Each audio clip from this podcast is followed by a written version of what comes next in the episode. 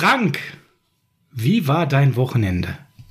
One, two, you know what to do. Hail to the victor valiant, hail to the conquering heroes, hail, hail to Michigan, the leaders and best. Hail to the victors valiant, hail to the conquering heroes, hail, hail to Michigan, the champions of the West. Go blue! Woo! Now question for you, who's got it better than us? Nobody! Ja, ich glaube, damit ist alles gesagt. Ne? Muss ich wirklich mehr sagen? Hervorragendes sportliches Wochenende. Ja, ganz Lass toll. uns anfangen.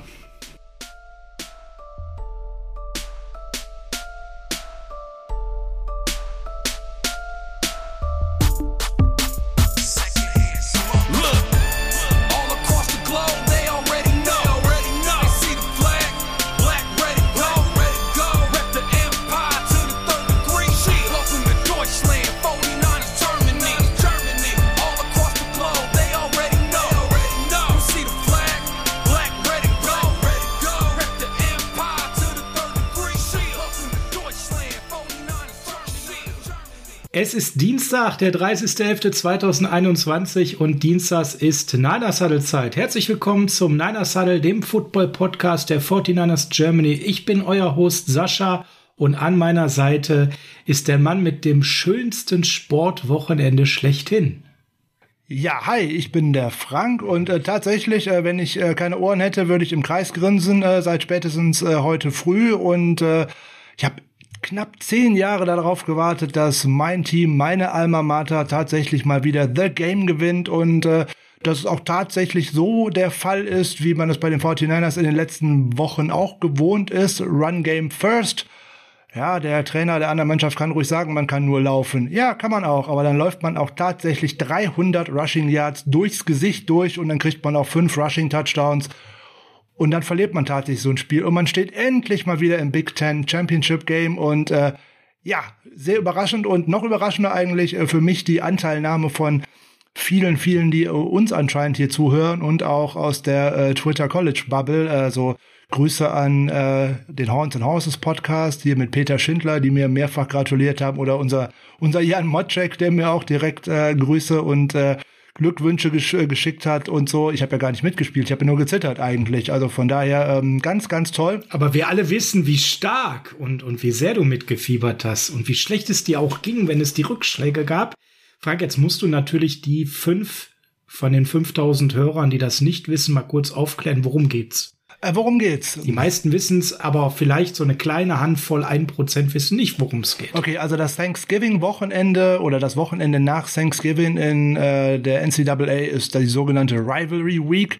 Dort spielen tatsächlich immer die Universitäten gegeneinander, äh, die schon seit ewig, Ewigkeiten eigentlich gegeneinander spielen und auch eine gewisse Hassliebe, eine gewisse äh, Feindschaft verbindet. Und äh, eine der größten Rivalries und vielleicht sogar die größte, da kann man natürlich jetzt drüber streiten, ist halt die zwischen äh, Ohio State und der Michigan University. Und äh, ja, da gab's so äh, zeitliche äh, Abschnitte, das nannte mal, äh, man mal äh, Ten, äh, Ten Year War und solche Sachen mit Bo Schambachler auf der einen Seite als Head Coach und äh, ja, jetzt, es war immer sehr auf Augenhöhe, viele, viele Jahre, aber so die letzten zehn Jahre hat tatsächlich Ohio State unter Urban Meyer oder auch jetzt auch zuletzt mit Ryan Day als Head Coach äh, tatsächlich ähm, sehr, sehr gute Arbeit geleistet, gerade im Recruiting sehr, sehr gut gearbeitet und ist Michigan so ein bisschen davongelaufen und äh, ja, seit äh, Jim Harbaugh dann tatsächlich in Michigan angekommen ist, da war erst große Aufbruchstimmung und äh, großes Vertrauen, dass er das Programm wendet. Das sah bis jetzt ganz anders aus in Spielen gegen Ohio State. War man bis jetzt 0-5 unter Harbaugh und äh, auch, man war einmal auf Augenhöhe dran und hat eine ganz, ganz böse Klatsche sich eingefangen und äh, ja, in dieser Saison hat eigentlich so keiner wirklich damit gerechnet, dass man tatsächlich mit konkurrieren könnte, weil großer, großer Umschwung im äh, Trainerstab. Also Harbour hat im Endeffekt, um seinen eigenen Kopf zu retten, eigentlich jeden Assistant Coach äh, vor die Tür gesetzt, hat dafür neue geholt, hat sich da unter anderem bei seinem Bruder bedient äh, bei den Ravens und der ist der äh, Defensive Coordinator geworden, den er da geholt hat. Und die Defense, die war eigentlich mit der Schlüssel zu der ganzen Nummer, dass man auch äh, wieder konkurrenzfähig geworden ist, weil die von Don Brown vorher, die konnte gegen jedes mittelmäßige College zwar mithalten und äh, auch da ganz gute Werte erzielen, aber mit seiner sturen Herangehensweise hat man die großen Spiele immer verloren. Und so sieht's halt äh, jetzt anders aus. Jetzt steht man endlich mal wieder äh, ganz oben, ist auch jetzt äh, mit großen Aussichten auch tatsächlich die College Football Playoffs mal äh, erreichen zu können. Dazu muss man allerdings jetzt am kommenden Sonntag, äh, kommenden Samstag noch äh, das Big Ten Championship äh, Game gewinnen und äh, ja, nochmal wieder zittern, nochmal wieder Daumen drücken und äh, ja, so läuft's halt. Ist aber halt nicht nur ähm, jetzt das nur The Game am Wochenende gewesen werden, weil das geht eigentlich auch schon Thanksgiving donnerstags abends los. Ja, ich habe ein wenig normal NFL-Football geguckt, dann war aber auch direkt der Egg Bowl, wo dann tatsächlich äh, die Mississippi Universities gegeneinander spielen, wo dann Ole Miss gewonnen hat. Und das zieht sich dann eigentlich dadurch mit Oregon gegen Oregon State und was weiß ich nicht, was es da alles so gibt. Also ähm, jede Menge äh, Rivalitäten. Die Florida-Teams gegen, spielen gegeneinander und, und, und. Äh, Genau, der Sun Sunset Bowl heißt, glaube ich, ne? Oder so ähnlich. Oder ja. wie gesagt, äh, Oregon gegen äh, Washington gegen Washington State, was man früher mal Civil War genannt hat, das darf man heute wieder nicht so sagen. Oder äh, es gibt noch eine, die heißt äh, so richtig schön Old Fashioned Hate, das darf man heute auch nicht mehr sagen. Und es gibt nur eine einzige große Rivalry, die eben nicht an diesem Wochenende gespielt wird. Und die ist bezeichnenderweise ähm, zwischen Oklahoma und Texas, die ja beide jetzt äh, demnächst irgendwann die äh, Big 12 verlassen werden und in die SEC äh, gehen werden. Die ist schon immer ein bisschen eher, das ist der Red River Showdown. Äh, Früher hieß er Shootout, darf man heute auch nicht mehr so nennen. Man muss auch in den USA hier und da mal ein bisschen politisch korrekter werden. Deswegen versuchen wir auch mal zu vermeiden, es so auszudrücken, dass ein Quarterback Waffen braucht. Auch das muss ja so nicht sein. Genau. Und Frank, Ja, man kann es auch Ziele, Ziele, nennen, genau, ne? Targets, ja. Frank, und so als kleines Sahnehäubchen auf diese Sensation von Michigan kam der dritte Sieg in Folge der 49ers. Ist jetzt auch nicht so schlecht, ne? Ja, Three in a Row ist auf jeden Fall äh, nicht so schlecht und da möchte ich an dieser Stelle doch direkt noch mal unseren guten Ben grüßen, äh, mit dem ich ja am Freitag unsere äh, Preview machen durfte. Ben, wir haben es endlich mal geschafft, wir zwei zusammen eine Preview und wir haben mal ein Spiel danach gewonnen. Das war bis jetzt immer anders. Also von daher haben wir diesen Fluch auch schon mal belegt. Ich habe gezittert, als äh, wir im Vorfeld klar hatten, dass das aus Zeitgründen auf Ben und dich hinausläuft und dann so ein wichtiges Spiel ist. Ich habe gezittert, hab gedacht, oh, oh, hoffentlich können die endlich mal ihr schlechtes Omen brechen, wo die beiden immer so tolle Vorschau-Podcast-Folgen machen und dann immer so viel Pech mit dem Ausgang hatten. Es ist gut gegangen. Können ab jetzt regelmäßig machen. Vielleicht, weiß ich nicht, hat ja einer von euch eine Glücksmütze oder ein Glückshemd angehabt bei der Aufnahme am Freitag und äh, die darf jetzt bitte nicht mehr gewaschen und auch gar nicht abgesetzt werden. Frank, äh, es war ähm, ähnlich interessant wie das Spiel gegen Michigan, auch wenn du das sicherlich äh, das andere wesentlich emotionaler noch geguckt hast. Aber auch das war ja jetzt eng und knapp und mehrfach drohte ein Momentum-Swing, so können wir es sagen. Wir haben als 49ers ein, ein Spiel erlebt, wo wir ganz schlecht gestartet sind. Und äh, ich, jetzt wird's böse. Wir sind gestartet mit dem Jimmy G Special. So muss man es ja leider nennen, wenn Jimmy mal wieder in die Mitte wirft und äh, nur die Augen auf seinen Receiver hat und dabei nur den einen direkten Verteidiger liest, aber nicht den Verteidiger, der von der Seite reingestürmt kommt.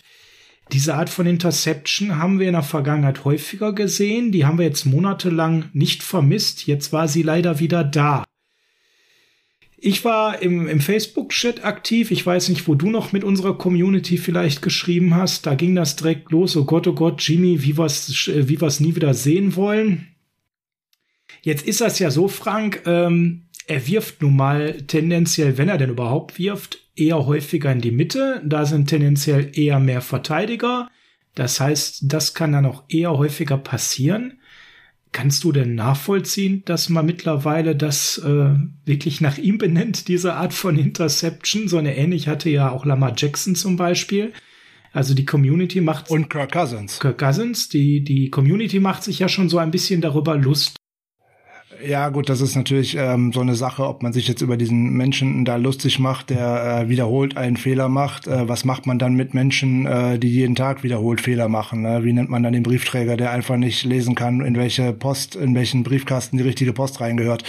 Also ähm, Ist er dann ein guter Briefträger? Also bei Jimmy gibt's ja vieles und der hat ja die letzten Wochen sensationell teilweise gespielt, hervorragende Statistiken gehabt, einen Quarterback-Sneak für sich entdeckt, ist selber auch gerannt und was nicht alles.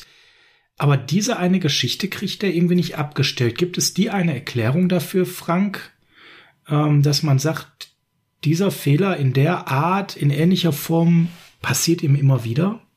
Ja, die passiert ja nicht nur ihm immer wieder, sondern das sieht man bei vielen, vielen äh, Quarterbacks, dass der ein oder andere dann den Deep Ball erzwingen möchte und es dabei äh, zur Interception kommt. Der nächste übersieht mal einen Linebacker, der nächste übersieht mal einen Safety, der nächste fällt immer mal wieder gerne auf eine ähnliche Coverage hinein und äh, ich glaube nicht, dass man das generalisieren äh, kann und äh, gerade bei der Interception, weil es ist nicht, äh, wie jetzt viele denken könnten, die typische Jimmy G Interception, weil die ist eigentlich immer auf einen Linebacker, die er einfach übersehen hat.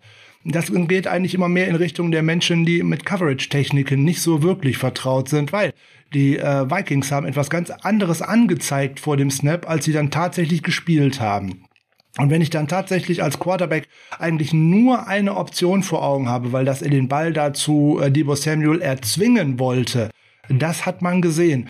So, und äh, das, was die Vikings dort gespielt haben, ist eigentlich, dass sie zwei tiefe Safeties angezeigt haben vor dem Snap das aber direkt nach dem Snap äh, anders gemacht haben. Da ist sozusagen aus einer Cover 4 eigentlich eine Cover 1 geworden, weil da ist ein Safety tief nach hinten gegangen. Man hat Outside Man-to-Man gespielt und in der Mitte ebenfalls Man-to-Man. Nur Harrison Smith hat das nicht gemacht. Der hatte nur die Augen auf Garoppolo und hat sich auch so ein bisschen, ich will nicht sagen versteckt, aber er hat versucht, nicht aufzufallen. Das nennt man die Robber-Technik. Und da wird halt schlichtweg und ergreifend, er wird versucht, er versucht zu räubern und halt, äh, indem er sich kurz nach dem Snap bewegt er sich, er liest die Absicht des Quarterbacks und hat den Laufweg von Debo Samuel hervorragend erahnt und ist dann da hineingesprungen. Das war schon so geplant. Und wenn man solche ähm, das ist ein gutes, ein gutes Defensivkonzept und das wird ähm, äh, Simmer und Co. Er hat ja zwei Defensive Koordinatoren, die werden genug äh, Filmmaterial gesichtet haben und das Play haben wir nur auch schon x-mal gesehen. So, ob man den dann auch tatsächlich da so machen muss, ist die andere Frage, weil auch wenn Harrison Smith da nicht äh, reinspringt, ist Debo Samuel da sehr, sehr äh, gut gecovert, um es mal so zu mhm. sagen. Sehr, sehr gut. Da war gar keine Separation. Das war also, den Schuss hätte er so oder so nicht nehmen dürfen. Ich glaube, da sind wir uns einig. Ich frage mich da äh, tatsächlich erst oder habe ich mich in der ersten Halbzeit gestern gefragt, warum weicht man eigentlich von einem Gameplan ab, der in den vergangenen Wochen ah. sehr gut funktioniert hat? Dankeschön, das wäre jetzt meine nächste Frage gewesen. Ich habe bei diesem Spiel da gestern gesessen und habe mich nach fünf Minuten gefragt, was machen die da? Die Vikings haben ja eröffnet und mit Three and Out abgegeben und dann waren wir plötzlich eine Pass-First-Offense. Und äh, Jimmy musste mehrfach erzwingen. Das ist mal gut gegangen, mal nicht gut gegangen und eskaliert dann in dieser Interception. Wie kann man an der Stelle, Frank, den Gameplan, der so erfolgreich war die letzten Wochen, so gewaltig umwerfen von Seiten von Kyle Shanahan? War das jetzt so ein klassisches, alle erwarten, dass wir laufen auf Teufel komm raus und äh, ich mach mal das Gegenteil? Ja und nein. Pass first würde ich nicht mal unbedingt sagen, aber auf jeden Fall ausgeglichen, dass man eigentlich hatte man die ganze erste Halbzeit hinüber ein ausgeglichenes Verhältnis zwischen äh, Rushing Plays und Passing Plays, das ist nicht unbedingt die Identität der 49ers. Ich denke, dass Kyle Shanahan sich dabei gedacht hat, wir überraschen die zum einen, wir zwingen die dadurch auch mehr Spieler in die Coverage zu stellen, um eine leichtere Box irgendwann zu bekommen.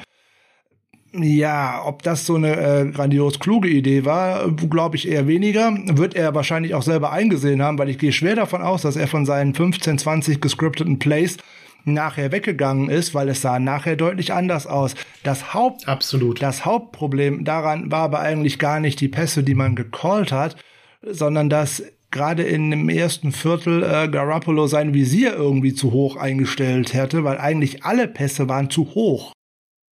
Und das ist auch dann so das nächste, also das, das verstehe ich ja so rein psychologisch nicht, ne? Ich werf mich warm und ich bin im Training und ich mache das ständig und dann gehe ich auf den Platz und dann sind sechs, sieben Würfe. Alle deutlich zu hoch. Also da bin ich jetzt nicht Quarterback, das verstehe ich nicht, aber so nach dem zweiten, dritten Wurf müsste mir doch eigentlich gerade klar sein, äh, ups, da passt was nicht, ich setze doch ein bisschen vom Winkel anders an oder wie auch immer. Ähm, das war ganz eklatant und ähm, er ist ja jetzt auch nicht gerade klein. Ne? Zu hohe Würfe können ja auch entstehen, wenn kleine Quarterbacks vielleicht sehr wenig sehen hinter ihrer O-Line, da viel Druck ist. Aber das ist ja eigentlich nicht das Problem, was er mit seinen Körpermaßen hat. Das war also wirklich sehr, sehr auffällig. Ähm, was mir sehr gut direkt gefallen hat, war die Defense eigentlich. Die war direkt gut im Spiel. Nicht nur, dass wir direkt am Anfang Three and Out äh, erzeugt haben und uns auf den Platz geholt haben. Ich fand ganz, ganz wichtig, wie wir bis zur Halbzeit mit einer Offensive, die eher noch so ein bisschen geruckelt hat, trotzdem von der Defense drin gehalten wurden und äh, nicht in Gefahr liefen, weder überrannt noch überpasst zu werden. Ja, jetzt könnte man natürlich argumentieren, wir haben ja auch zwei Touchdowns abgegeben, aber ich meine, der Gegner war ja auch jetzt keine Laufkundschaft, Frank. Was die Offensive und die Fähigkeiten angeht, gerade mit Blick auf Cousins, Jefferson und Thielen, oder? Der Gegner war ganz sicher keine Laufkundschaft, trotzdem hat mir die Defense nicht so gut gefallen. Äh, insbesondere, dass man eigentlich nur auf Justin Jefferson geachtet hat und das sah in der Coverage zum Teil sehr, sehr wild aus. Da hat man auch gesehen, warum äh, Talanoa Hufanga da besser nicht spielen sollte. Äh, das sah zwei, dreimal sehr eklatant aus. Äh, das ging dann so weit, dass äh, eigentlich drei Leute eigentlich mit den Augen und auch mit den Füßen mehr in Richtung Justin Jefferson unterwegs waren dass man dann eigentlich äh, den Adam Thielen übersehen hat, aber auch mehrfach äh, den äh, guten Teil, den Tyler Conklin übersehen hatte. Den hat Kirk Cousins netterweise auch mehrfach übersehen. Äh, also vielen Dank. Das passiert also nicht nur Jimmy Garoppolo. Gerade da waren wir nicht alleine mit hier. da waren wir nicht alleine mit, aber das hat mir nicht gefallen. Das hat man in der zweiten Halbzeit mal besser in den Griff bekommen. Äh, wovon ich äh, persönlich übrigens komplett enttäuscht gewesen bin, ist unsere Defensive Line dass man gegen eine so holprige Offensive Line äh, so wenig Druck auf Kirk Cousins zustande bekommt, äh, finde ich extrem äh, bedenkenswert. Und ähm, insbesondere, wir haben Nick Bosa in dieser Saison hervorragend gelobt. Ja, er hat auch einen Sack gemacht, aber ansonsten war das, glaube ich, das schlechteste Spiel seiner Karriere. Seine Karriere weiß ich nicht, aber auf jeden Fall das schlechteste dieser Saison. Und äh, da hat mir ganz, ganz viel nicht gefallen. Er war ja sogar mal kurz raus mit einem Concussion-Verdacht wo ich mir danach auch nicht so sicher war, ob der immer so voll auf der Höhe war. Also das wirkte teilweise sehr strubbelig. Vom eigenen Mann umgerannt. Eigenen Mann umgerannt, ja. Ähm, was man ihm erkennen konnte, dass Minnesota aber trotzdem das anders eingeschätzt hat im Vorfeld. Denn die haben schon am Anfang versucht, den Ball schnell rauszukriegen. Ja. Das heißt, die haben schon deutlich mehr Druck erwartet. Ja. Die wollten also mit unserem Pass Rush mal so gar nichts zu tun haben. Und ähm, die haben sich das Spiel der Cardinals gegen uns angeschaut, was Colt McCoy genau. da gemacht hat. Den Ball nämlich eigentlich genau. gerne dahin werfen, wohin der Druck gekommen ist. Dann kam ja etwas, was mega erstaunlich ist. Die Vikings spielen vierten und zwei aus. Einer meiner besten Kumpels ist Vikings-Fan. Der hat nur die eine Schwäche, sonst ist das echt ein super, super Typ, ja. Und dem habe ich direkt geschrieben, was macht ihr denn da gerade? Vierter und Zweier der Go-Line ausspielt.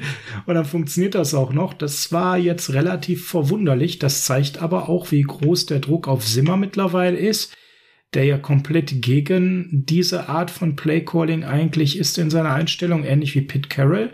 Es zeigt nach all den Jahren mit nicht so hohem Erfolg, obwohl man so all in gegangen ist mit Cousins und Co., ist auch auf ihm mittlerweile ein ordentlicher Druck und er muss sich auch bewegen und für neue Ideen öffnen, ist so meine Lesart. Oder wie, wie siehst du das? Ja gut, äh, was bleibt ihm anderes übrig? Ich habe ja oder wir haben die Preview am Freitag ja schon Endspiel genannt. Ich habe äh, das genauso noch bei der schriftlichen äh, so fortgeführt.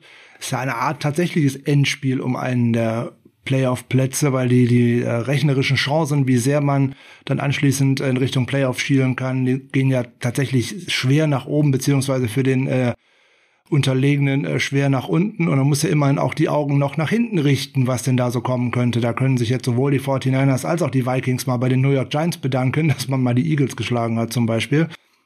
Insbesondere, das war nett, weil die noch, weil die Eagles mit Abstand den leichtesten äh, Strength of Schedule, obwohl ich da grundsätzlich nicht viel von halte, in den letzten Wochen noch hatten, weil mit dem äh, gestrigen Spiel ne, zweimal äh, Giants, zweimal äh, noch Washington und noch die New York Jets dabei. Das hört sich jetzt nicht so schwer an äh, in den letzten sechs Spielen.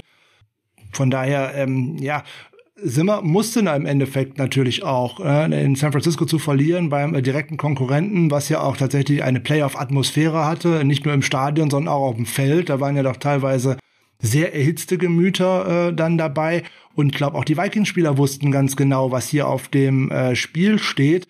Wenn ich da jetzt mit einer Niederlage rausgehe, ich rutsche unter die 500, ähm, also habe dann eine negative Bilanz Und die haben auch noch schwere Spiele äh, vor sich. Und was bei den Vikings da wirklich interessant ist, die haben bis jetzt nur ein einziges Spiel in dieser Saison, was mit einem größeren Punkteabschnitt ausgegangen ist als ein Score. Das war nämlich gegen Seattle, da waren es zehn Punkte. Alles andere waren darunter innerhalb eines Scores und gestern ja nun natürlich auch. Ne? Die hätten ja mit einem Touchdown und einer Two-Point-Conversion auch noch zum Schluss ausgleichen können. Und wenn du diese viele von diesen knappen Spielen verlierst, dann fängst du natürlich auch irgendwann an dir selber zu zweifeln. Ja, ja, und äh, ich glaube, die haben jetzt viele knappe Spiele verloren, dass sie auch so ein bisschen kurz vor so einer Demoralisierung waren, so wie du schon sagst. Man, man zweifelt sehr an sich und ja, jetzt ist, glaube ich, das Spiel gewesen, wo man wirklich alles daran setzen wollte, es zu gewinnen. Wir gehen mal durch die Mannschaftsteile wie üblich und gucken mal, wer uns gefallen hat und wer uns nicht so gefallen hat. Ich würde das zu Jimmy gerne direkt mal rund machen, weil bevor jetzt hier kommt, ja, äh, da hat er eine Interception gemacht und danach reden wir nicht mehr über ihn. Ähm, wenn wir mal auf ihn schauen und auf sein Spiel schauen, dann fällt es mir jetzt schwer zu sagen, es war ein gutes Spiel. Es fällt mir aber auch schwer zu sagen, es war ein schlechtes Spiel, Frank. Beide Facetten waren drin, was, was ich so generell gut finde.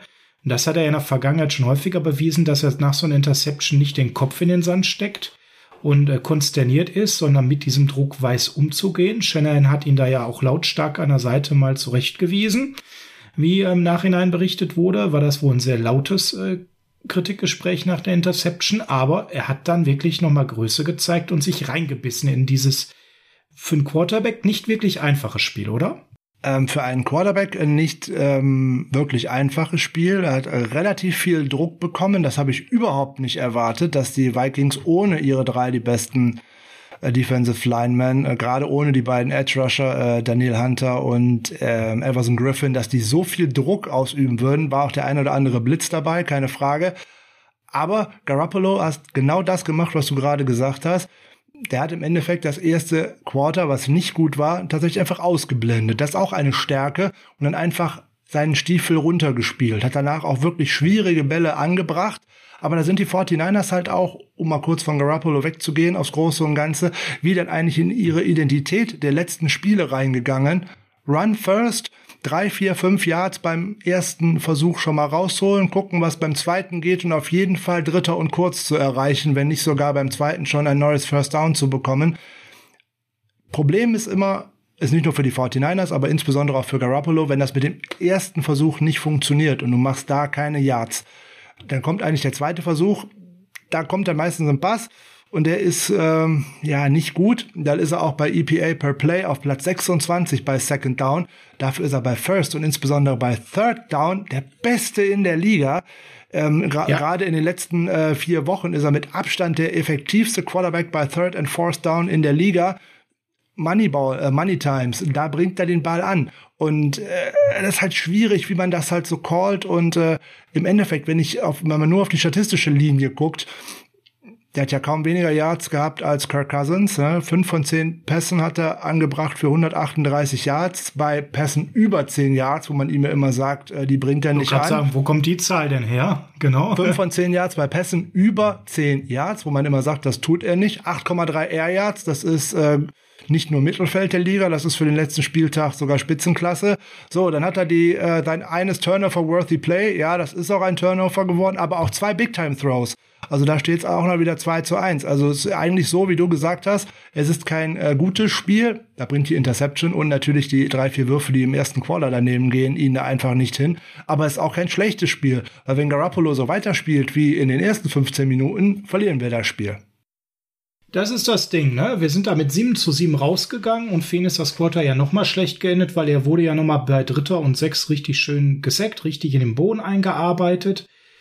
Ähm, da, da lief schon der Snap schlecht und, äh, und dann hat er aber auch nichts forciert. Er hat den Sack genommen und hat nicht den Ball noch will weggeworfen. Also da an der Stelle muss ich auch sagen, wir haben den Ausgleich ja durch diesen Lauf von Samuel gehabt. Er hat das dann einfach so angenommen. Läuft gerade noch nicht, es ist Sand im Getriebe, ich beiß mich rein. Und danach hatte er ein paar sehr, sehr schöne Plays. Am Ende kann man sagen, nach Wochen, wo er Quarterback-Ratings von 126, 141 und zweimal 100 hatte, hatte er jetzt 90. Ja, es ist also ein Stück schlechter, aber es ist nicht schlecht. Und das würde ich ganz gerne hier an der Stelle nochmal herausheben. Tatsächlich war es ein Ticken unter dem, was er sonst im Schnitt in dieser Saison gespielt hat. Aber es war immer noch ein okayes Spiel und vor allem diese Beißer-Mentalität hat mir persönlich sehr gut gefallen. Deswegen würde ich jetzt, wie gesagt, ungern ihn in eine äh, gut oder schlecht äh, Kategorie packen, sondern sagen, er war da, er hat nicht aufgegeben. Das ist auch für mich eine Qualität. Ähm, 17 von 26 für 200, 230 Yards, ein Touchdown, eine Interception. Okay. Ohne die Interception wäre es noch ein bisschen einfacher gewesen. Zweifelsohne. Schauen wir doch mal auf sicherlich einen Spieler, der diskutablerweise einer der Star dieses Spiels ist in unserem Wide Receiver oder Running Back Core. Das dürfen wir uns ja momentan aussuchen, wie wir wollen. Debo Samuel hatte wieder ein Spiel, wo er ähm, als Wide Receiver gar nicht so Weltklasse war, aber wieder mal unheimlich viel gemacht hat. Ja. Und mal eben auch dabei wieder zwei Touchdowns realisieren konnte, Frank er wird immer mehr wie so ein Schweizer Taschenmesser für mich. Also gerade wie er beim, beim ersten Touchdown eingesetzt wurde, wie er diese Plays spielt, da hat er jetzt auch ein unheimliches Selbstbewusstsein mittlerweile, sich durchzusetzen, obwohl die Leute schon Tackle ansetzen, die noch abzuschütteln mit seiner Wendigkeit, mit seinen schnellen Füßen. Die Ballsicherheit hat deutlich zugenommen, Frank, das freut dich ja sehr. Da haben wir ja noch vor ein paar Wochen sehr kritisch drauf geschaut. Ähm, jetzt wollen wir mal seine potenzielle Verletzung gerade noch außen vor lassen, aber er war schon jemand, der in diesem Spiel wichtige Duftmarken gesetzt hat und ein absoluter Leistungsträger war. Das muss man der Fairness halber schon sagen, ne? Ja, wie in den äh, vergangenen äh, Spielen auch, insbesondere wenn man den Ball besser beschützt und gerade wenn er als Ballträger den Ball bekommt, ist er höchst gefährlich, weil er spielt ja, haben wir in den letzten Jahren ja auch schon häufiger gesagt, er spielt eigentlich Wide Receiver wie ein Running Back und äh, der schützt weder sich oder der nimmt sich nicht zurück, der schützt auch nicht seinen Körper, der gibt alles und zwar in äh, jedem Play. Und äh, das sieht man auch. Und wenn der halt tatsächlich über die Edges kommen kann, wenn der in den freien Space kommt, den zu tackeln ist nicht einfach. Und da muss der Gegner auch viel investieren. Und alleine diese Waffe da über außen einsetzen zu können, das wäre ja auch etwas, was eigentlich so prädestiniert gewesen wäre für Raheem Mostert zum Beispiel. Dann, Absolut. Dann würde man Ja. ihn da außen nicht so sehen. So hat man jetzt eine Stärke des Spielers gefunden und sie anders in ein Scheme äh, tatsächlich integriert. Das ist auch eine Stärke jetzt von äh, Shanahan gewesen, ist ihn da mehr und mehr einzusetzen. So, und jetzt wieder sechs Carries für 66 Yards, zwei Touchdowns auf dem Boden. Meine Güte, das muss man alles erstmal machen. Ähm, das ist äh, hervorragend. Er ist übrigens der erste Wide Receiver äh, in der Super Bowl-Ära, der tatsächlich zwei Rushing Touchdowns in einem Spiel äh, erläuft. Er ist der Wide Receiver mit den meisten Rushing Touchdowns überhaupt in einer einzigen Saison. Da hat er jetzt Tavon Austin überholt. Der hatte mal vier. Jetzt hat er fünf, genau, und er hat auch momentan fünf Rushing -Touch Touchdowns, fünf Receiving Touchdowns und 1000 Yards. Das gibt's dann jetzt auch erst zum dritten Mal überhaupt, ne? Das gibt's auch erst zum dritten Mal. Jetzt hat er tatsächlich mal wieder einen äh, Pass gefangen. Hat letzte Woche haben ja nur sechs Yards gefehlt. Und jetzt ist er der erste 1000 Yard Receiver äh, der 49ers seit Anquan Bolden. Das ist auch schon ein bisschen her. Die Älteren unter uns werden sich erinnern. Und wer? Genau, äh, der übrigens jetzt zum ersten Mal äh, eligible ist, um in die Hall of Fame zu kommen. Hatte ich ja am Freitag auch kurz mit äh, Ben drüber gesprochen. Und vor allem, er hat nur elf Spiele dafür gebraucht. Das darf man ja auch alles nicht vergessen. Ne? Da sind ja, kommen ja jetzt hoffentlich auch noch äh, für ihn ein paar äh, dazu. Und äh, er ist nur einer von vier Spielern in der Franchise-Geschichte, die nach elf Spielen überhaupt schon mal 1000 Yards geschafft haben. Ne? Überraschenderweise ist Jerry Rice dabei, der hat das Ganze sechsmal geschafft. Terrell Owens hat es zweimal geschafft und Dave Parks, das ist noch ein bisschen her. Das geht so schön in die 60er Jahre zurück. Also mein lieber Scholli, So, also da, da kann ich mich nicht mehr dran erinnern an Dave Parks. äh, so sieht's aus. Also das dauert alles tatsächlich schon mal ein bisschen und oder ist schon alles ein bisschen her. Im Endeffekt, er ist aktuell der wichtigste Spieler, glaube ich, nach Trent Williams in dieser Offense. Williams fällt halt nicht auf, dadurch, dass er scored, sondern dass er die Wege dafür frei macht. Aber ich glaube schon, dass diese Offense hauptsächlich auf diese beiden im Moment bauen kann und bauen muss, weil die sich auch in einer hervorragenden Form äh, befinden. Und dann dieses Selbstvertrauen, was er jetzt einfach hat, der glaubt ja auch daran, dass er den Ball halt über 30 Yards in die Endzone laufen kann. Und letztes Jahr hat das wahrscheinlich anders ausgesehen. Aber alleine über Selbstbewusstsein, eine gute Vorbereitung, äh, eine Fokussierung, ähm, hat er ja selber auch in einem Interview unter der Woche gesagt, wie sehr er sich auch über den Sommer hinweg vorbereitet hat auf die Saison. Dass er sich nicht auf die faule Haut gelegen hat. Ah, das, Geg das Gegensatz von Ayuk, okay. Oh. Ja, auch im Gegensatz zu ihm vor der letzten Saison so nebenbei. Er reflektiert das ja nicht auf andere, sondern auf sich selber. Er hat das ja vor seiner zweiten Saison auch nicht großartig anders äh, gemacht. Und äh, aber es sind halt auch junge, äh, junge Kerle, die müssen das lernen und äh, kommen halt auch nicht immer aus den einfachsten äh, Umfeldern sozusagen. Und äh, da brauchen, das braucht hier und da mal ein bisschen. Und er spielt in einer absoluten Glanzform äh, aus meiner Sicht und ist mit Sicherheit einer der aktuell fünf interessantesten Offensivspieler in der Liga. In einer superben Form hat auch der Mann gespielt, der eigentlich eine schlimme Fingerverletzung hatte und die ganze Woche fraglich war. Und dann ist Elijah Mitchell zurück und liefert ein Spiel ab, als wäre er auch nicht mal ansatzweise angeschlagen. Unser Sechstrunden-Pick war wieder mal der Leading Back, 27 Carries, 133 Yards, dabei also ein Schnitt von 4,9 Yards. Das ist als Leading Back mit so einer Workload aller Ehren wert und hat dann auch noch einen Touchdown erzielt und ähm, ja, hat jetzt mit den 27 Versuchen auch sein eigenes Career High aus Week 10 gegen die Rams eingestellt. Also der wurde nicht geschont, Frank, und der war auch wirklich wieder ein richtig belebendes Element. Ja, alleine sein Speed und äh, auch tatsächlich seine Kämpfer-Mentality, das darf man auch nicht vergessen. Die ist halt äh, stark ausgeprägt. Ähm, 60 Prozent seiner Yards äh, macht er after contact, also nicht jetzt nur gestern, sondern generell in dieser Liga. Ähm, auch das ist so eine so eine Sache, die darf man einfach nicht außen vor lassen. Äh, paar statistische Werte zu ihm. Er ist aktuell Zehnter in der Liga in Rushing Yards, hat aber auch tatsächlich schon drei Spiele verpasst. Darf man auch nicht vergessen. 693 Yards hat er bis jetzt. Er bekommt von PFF über die Saison gesehen ein 86,6 Rushing Grade. Damit ist er die Nummer drei in der NFL. Ausgezeichnet ist das. Und ist da nur noch hinter einem gewissen Jonathan Taylor und einem gewissen Nick Chubb.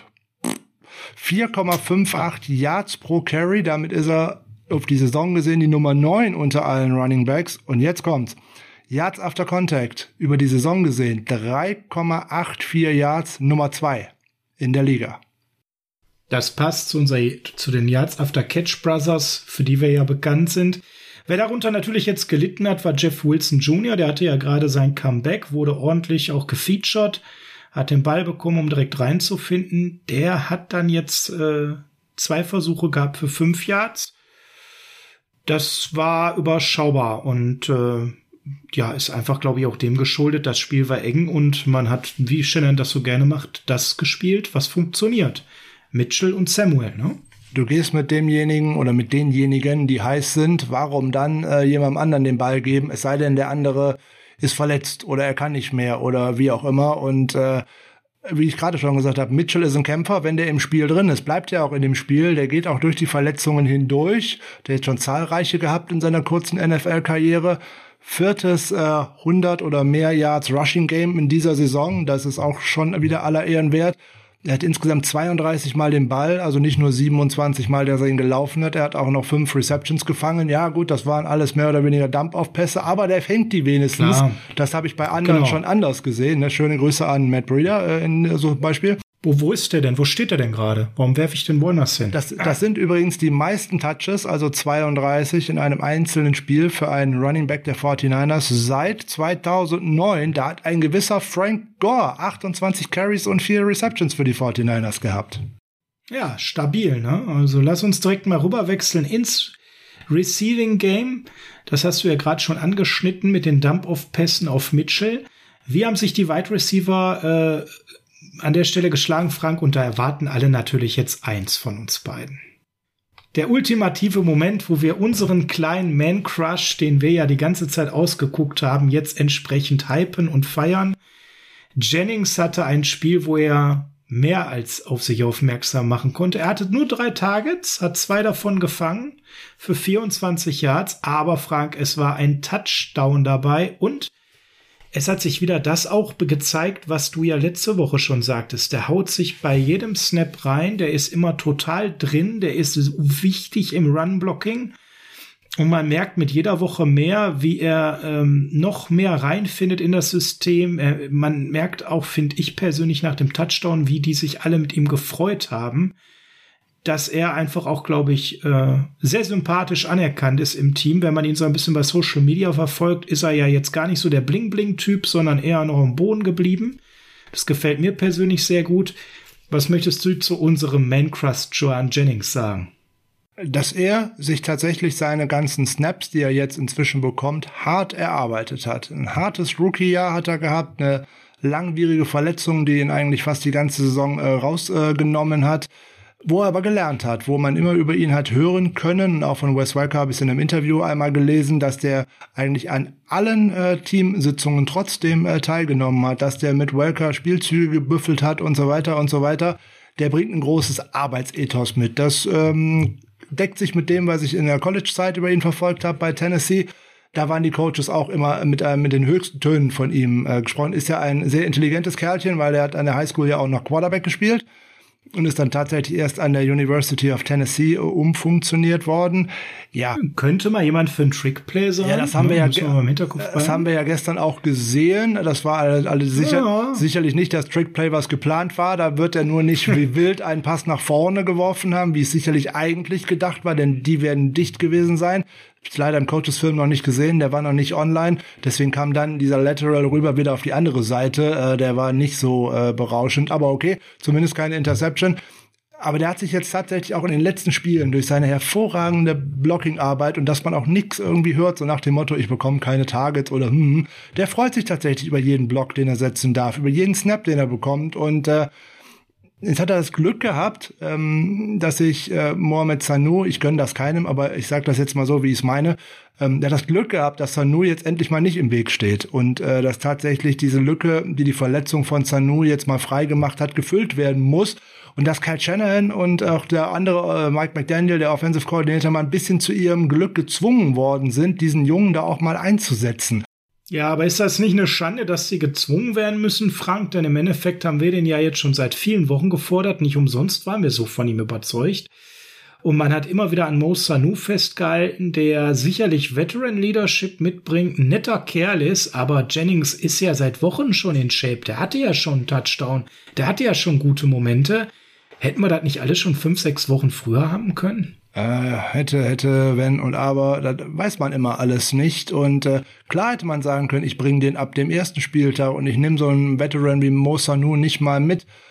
Möglich, weiß man alles nicht. Im Nachhinein ist es immer viel einfacher zu sagen, der hätte schon seit Woche eins oder auch wie auch immer seit wann äh, spielen müssen und mehr Snaps bekommen müssen. Vielleicht war es auch jetzt tatsächlich die richtige Zeit, ihn reinzubringen, dass er jetzt das Momentum äh, nutzen kann und äh, mit ein bisschen Glück oder ein paar Zentimeter eher auf den Boden gekommen wäre, hätte er sogar zwei Touchdowns gehabt. Mein, Ja, ja. Also ich denke, das war ja das, was ich am Freitag auch mit Ben äh, gesagt habe. Es muss jetzt in den kommenden Spielen auch immer ein, ein Spieler dabei sein, der nach vorne tritt, der auf sich aufmerksam macht, der aus dem Schatten heraustritt, weil es kann natürlich in den nächsten Wochen nicht so weitergehen, dass es immer nur Debo Samuel und äh, Elijah Mitchell die Show für uns rocken. Das wird nur einfach nicht funktionieren. Insbesondere wenn einer von beiden eventuell mal fehlt. So, George Kittle bekommt sowieso immer viel Aufmerksamkeit von der gegnerischen äh, Mannschaft, ist keine Frage. Aber so müssen halt so Spieler wie jetzt zum Beispiel Jennings äh, seine Chance äh, nutzen. Ein Jeff Wilson wird seine Chance bekommen, müsste er mal nutzen. Charlie Warner ist auch so ein, ein Kamerad, der in den letzten Wochen seine Chance genutzt hat und Ross Drelly nach hinten gedrängt hat. Und äh, da das ist jetzt unheimlich wichtig, dass diese Jungs auch dran kommen. Warum man mit Sanu geht oder auch mit anderen Spielern, da haben wir schon mehrfach drüber gesprochen. Coaches setzen grundsätzlich nicht gerne Rookies und unerfahrene Spieler ein, weil sie Fehler machen. Sie hoffen halt darauf, dass die Veterans das eben nicht machen und die ihre Leistung weiter abrufen können. Mohamed Sanu war im Laufe seiner Karriere eigentlich auch immer ein sehr guter Blocker und ein sehr guter Passfänger. Die Karriere neigt sich aber nun mal deutlich dem Ende entgegen und ähm, dann sehen wir Jennings äh, dann deutlich äh, lieber und ähm, Sanu hat auch Qualitäten, da brauchen wir gar nicht drüber sprechen. Aber wenn Jennings die nächsten ein, zwei Spiele so weitermachen kann, dann äh, gibt's eigentlich gar kein Vorbei mehr an ihm. Ist halt die Frage, wie oft bekommt er die Möglichkeit und wie viele Targets bekommt er auch und was kann er auch draus machen? Gerade im Run-Blocking liegen da Welten zwischen Jennings und Sanu. Da brauchen wir uns gar nicht drüber unterhalten. Aktuell, Ja, da war jetzt, Sanu 2021, Jetzt, keine jetzt. Frage, ja. Ne? Ganz klar. Ne? Der, ich will nicht sagen washed Sanu, aber kurz davor.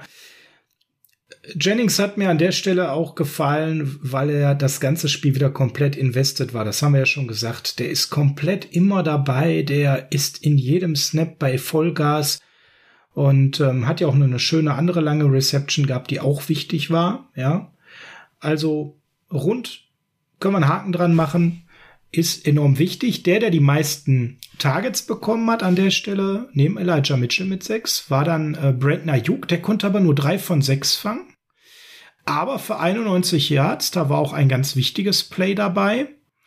Mir ist allerdings auch aufgefallen, Frank, dass er sehr emotional in dem Spiel war. Er hat ja einmal die Situation gehabt mit der Rangelei mit einem Viking.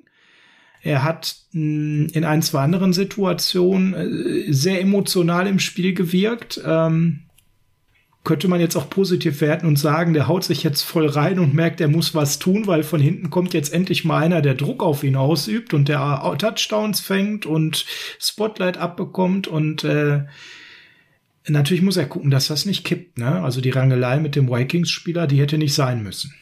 Na, was heißt, äh, die äh, hätte nicht sein müssen? Äh er war halt auch, ist auch im Blocking jetzt schwer engagiert in den letzten Wochen und äh, wie sagt man so schön, äh, bis der Schiedsrichter pfeift, musst du auf jeden Fall blocken und vielleicht auch mal Momente darüber hinaus.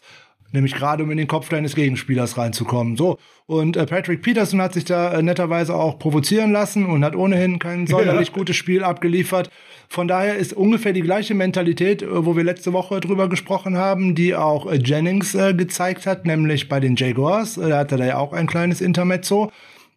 Brandon Ayuk hat auch von, aus meiner Sicht ein sehr gutes Spiel gemacht. Er hat zwei Bälle nicht fangen können, weil da war eindeutig der Ball von Garoppolo oder zumindest das Visier von ihm äh, im ersten Quarter. Unscharf. Äh, unscharf ist noch schön formuliert. Auf jeden Fall war es zu hoch. Die konnte er einfach nicht wirklich äh, dingfest machen, obwohl er bei dem einen beide Hände dran hatte. Aber das war halt so ein Ding, das geht irgendwie nicht. Und ähm, Jetzt ist er fast an den 100 Yards dran. Der wird in den nächsten Wochen noch sehr wichtig werden. Der hat auch Löcher gerissen mit seinem Speed und äh, der kommt und der wird jetzt von Woche zu Woche besser. Das haben wir in den letzten Wochen ja gesehen. Er steigert ja auch seine Produktion von äh, Woche zu Woche. Jetzt hat er zwar keinen Touchdown gefangen gestern, aber eben fast 100 Yards mit 91. Ne? Dem kommt ein Durchschnitt von 30,5 Yards pro Catch oder irgendwie sowas. Ne, und gerade der dritte, Ja. und gerade der dritte davon, der war äh, sehr wichtig. Da hatte Garoppolo mal tatsächlich eine sehr gute Pocket in dem Moment. Und da konnte er sich auch freilaufen und konnte in die Zone laufen und konnte dann sozusagen fast darauf den Ball warten, der dann mustergültig in auf seine Nummer äh, gesegelt ist. Ayuk äh, wird von Woche zu Woche besser, der steigert sich, der hat mehr Selbstvertrauen, der ist mit dem Herzen dabei, der macht mir inzwischen wieder sehr viel Spaß. Hat auch den Turnaround jetzt wirklich, äh, man muss es auch da sagen, sich hart erarbeitet. Also wir sagen das ja immer wieder, wir wiederholen uns, aber man sieht, wer gerade den Arsch hochgekriegt hat und hart arbeitet. Ja. Und mehr Snaps bekommt, mehr Targets bekommt, mehr Spotlight bekommt und wer aus der Rotation im Prinzip ganz rausgefallen ist wegen Verletzung oder weil er eben nicht diese Work Ethic hat. Ja. Wenn wir noch auf die Wide Receiver schauen, mh, Trent Sherfield sehr unauffällig, ist ja hinten dran in der Rotation, eben eher ein Special-Teamer. George Kittle war jetzt auch nicht. Aber einen wichtigen Catch gemacht zum Schluss, nämlich im letzten Drive, sonst endet der da. Ja. Und da muss man auch Garoppolo mal loben, weil War ja nur für fünf Yards, aber war lebenswichtig. Garoppolo hat den Hit genommen, hat den Ball aber angebracht und damit lief der Drive, der uns im Endeffekt das Spiel nach Hause äh, hätte bringen sollen. Das hat mit dem Field Goal zum Schluss nicht geklappt hat. Über die Special Teams sprechen wir mal später. Aber alleine, dass der den Ball wenigstens gefangen hat, ein Wide Receiver, der vorher noch nicht wirklich äh, im Spiel gewesen ist, das zeigt auch etwas. Dieses ganze Team scheint zu wollen. Wenn wir dieses Spiel so gehabt hätten, wie es denn gelaufen ist, frühe Interception, Qu- Quarterback nicht wirklich äh, gut eingestellt, Running Game, ah, wir wissen noch nicht so genau, ob es richtig funktioniert oder nicht. Wäre das vor sechs Wochen gewesen, das Spiel, wäre diese Mannschaft in sich zusammengefallen. Aber so ist diese ganze Mannschaft an dieser Situation gewachsen, durch das Selbstvertrauen, was sie in den letzten Spielen gesammelt hat und konnte diese Partie tatsächlich nach Hause bringen gegen einen sehr, sehr guten Gegner. Dritter und vier hatten wir da und da hat er für fünf Yards einen Catch gemacht, mitten im schlimmsten Verkehr. Einen Shot, den Garoppolo so gerade noch rausgekriegt hat. Und äh, ja, dann hat Robbie Gold leider danach den 42 Jahre nicht versenkt. Aber es ist ein anderes Thema, da kommen wir gleich zu. Worauf ich eigentlich hinaus wollte, George Kittle war im Receiving Game weitestgehend abgemeldet. Da merkte man, da hatte die Defense der Vikings ganz klar ein Auge drauf geworfen, Frank, dass der bloß nicht zur Entfaltung kommt. Und entsprechend hatte sich auch die Coverage dargestellt. Ja gut, wenn du dann relativ früh über die Mitte eine Interception wirfst, dann wirfst du auch nicht noch häufiger unbedingt genau dahin, wo denn äh, Aaron Smith rumläuft, wo so und ne, da wollte man vielleicht kein so großes Risiko gehen. Jetzt hat Kittel gestern auch nicht so wirklich Separation äh, bekommen. Da waren auch immer zwei um ihn herum, muss man zugeben. Gut, wenn man ihn denn so aus dem Spiel nimmt, muss man über andere, die frei sind, das Spiel gewinnen. Das hat man dann gemacht. Man muss die äh, Möglichkeiten nutzen, die einem der Gegner gibt. Und wenn dann halt auch Kittel nur einen Catch hat, äh, dann ist das halt so. Aber der ist ja trotzdem wichtig, dadurch, dass er die Lücken für die anderen reißt und auch natürlich das Blocking brauchen wir gar nicht drüber reden. Das ist ja einfach immer sehr, ja, sehr wobei gut. das für seine Verhältnisse diesmal sogar nur Solar Durchschnitt war, überdurchschnittlich, etwa nicht herausragend. Aber er macht da eben für einen Tight End immer noch eine sehr, sehr gute Arbeit. Und äh, ja, du sagst es gerade, der reißt Lücken, ne? Und von diesen Lücken konnten dann andere profitieren an der Stelle. Das konnte man deutlich erkennen. Ähm, ja, Charlie Werner auch wieder auf dem Platz gewesen, auch wieder ähm, sehr positiv. Äh, und es ist halt der Trend da, dass er Ross Dwelly jetzt nachhaltig auch überholt hat.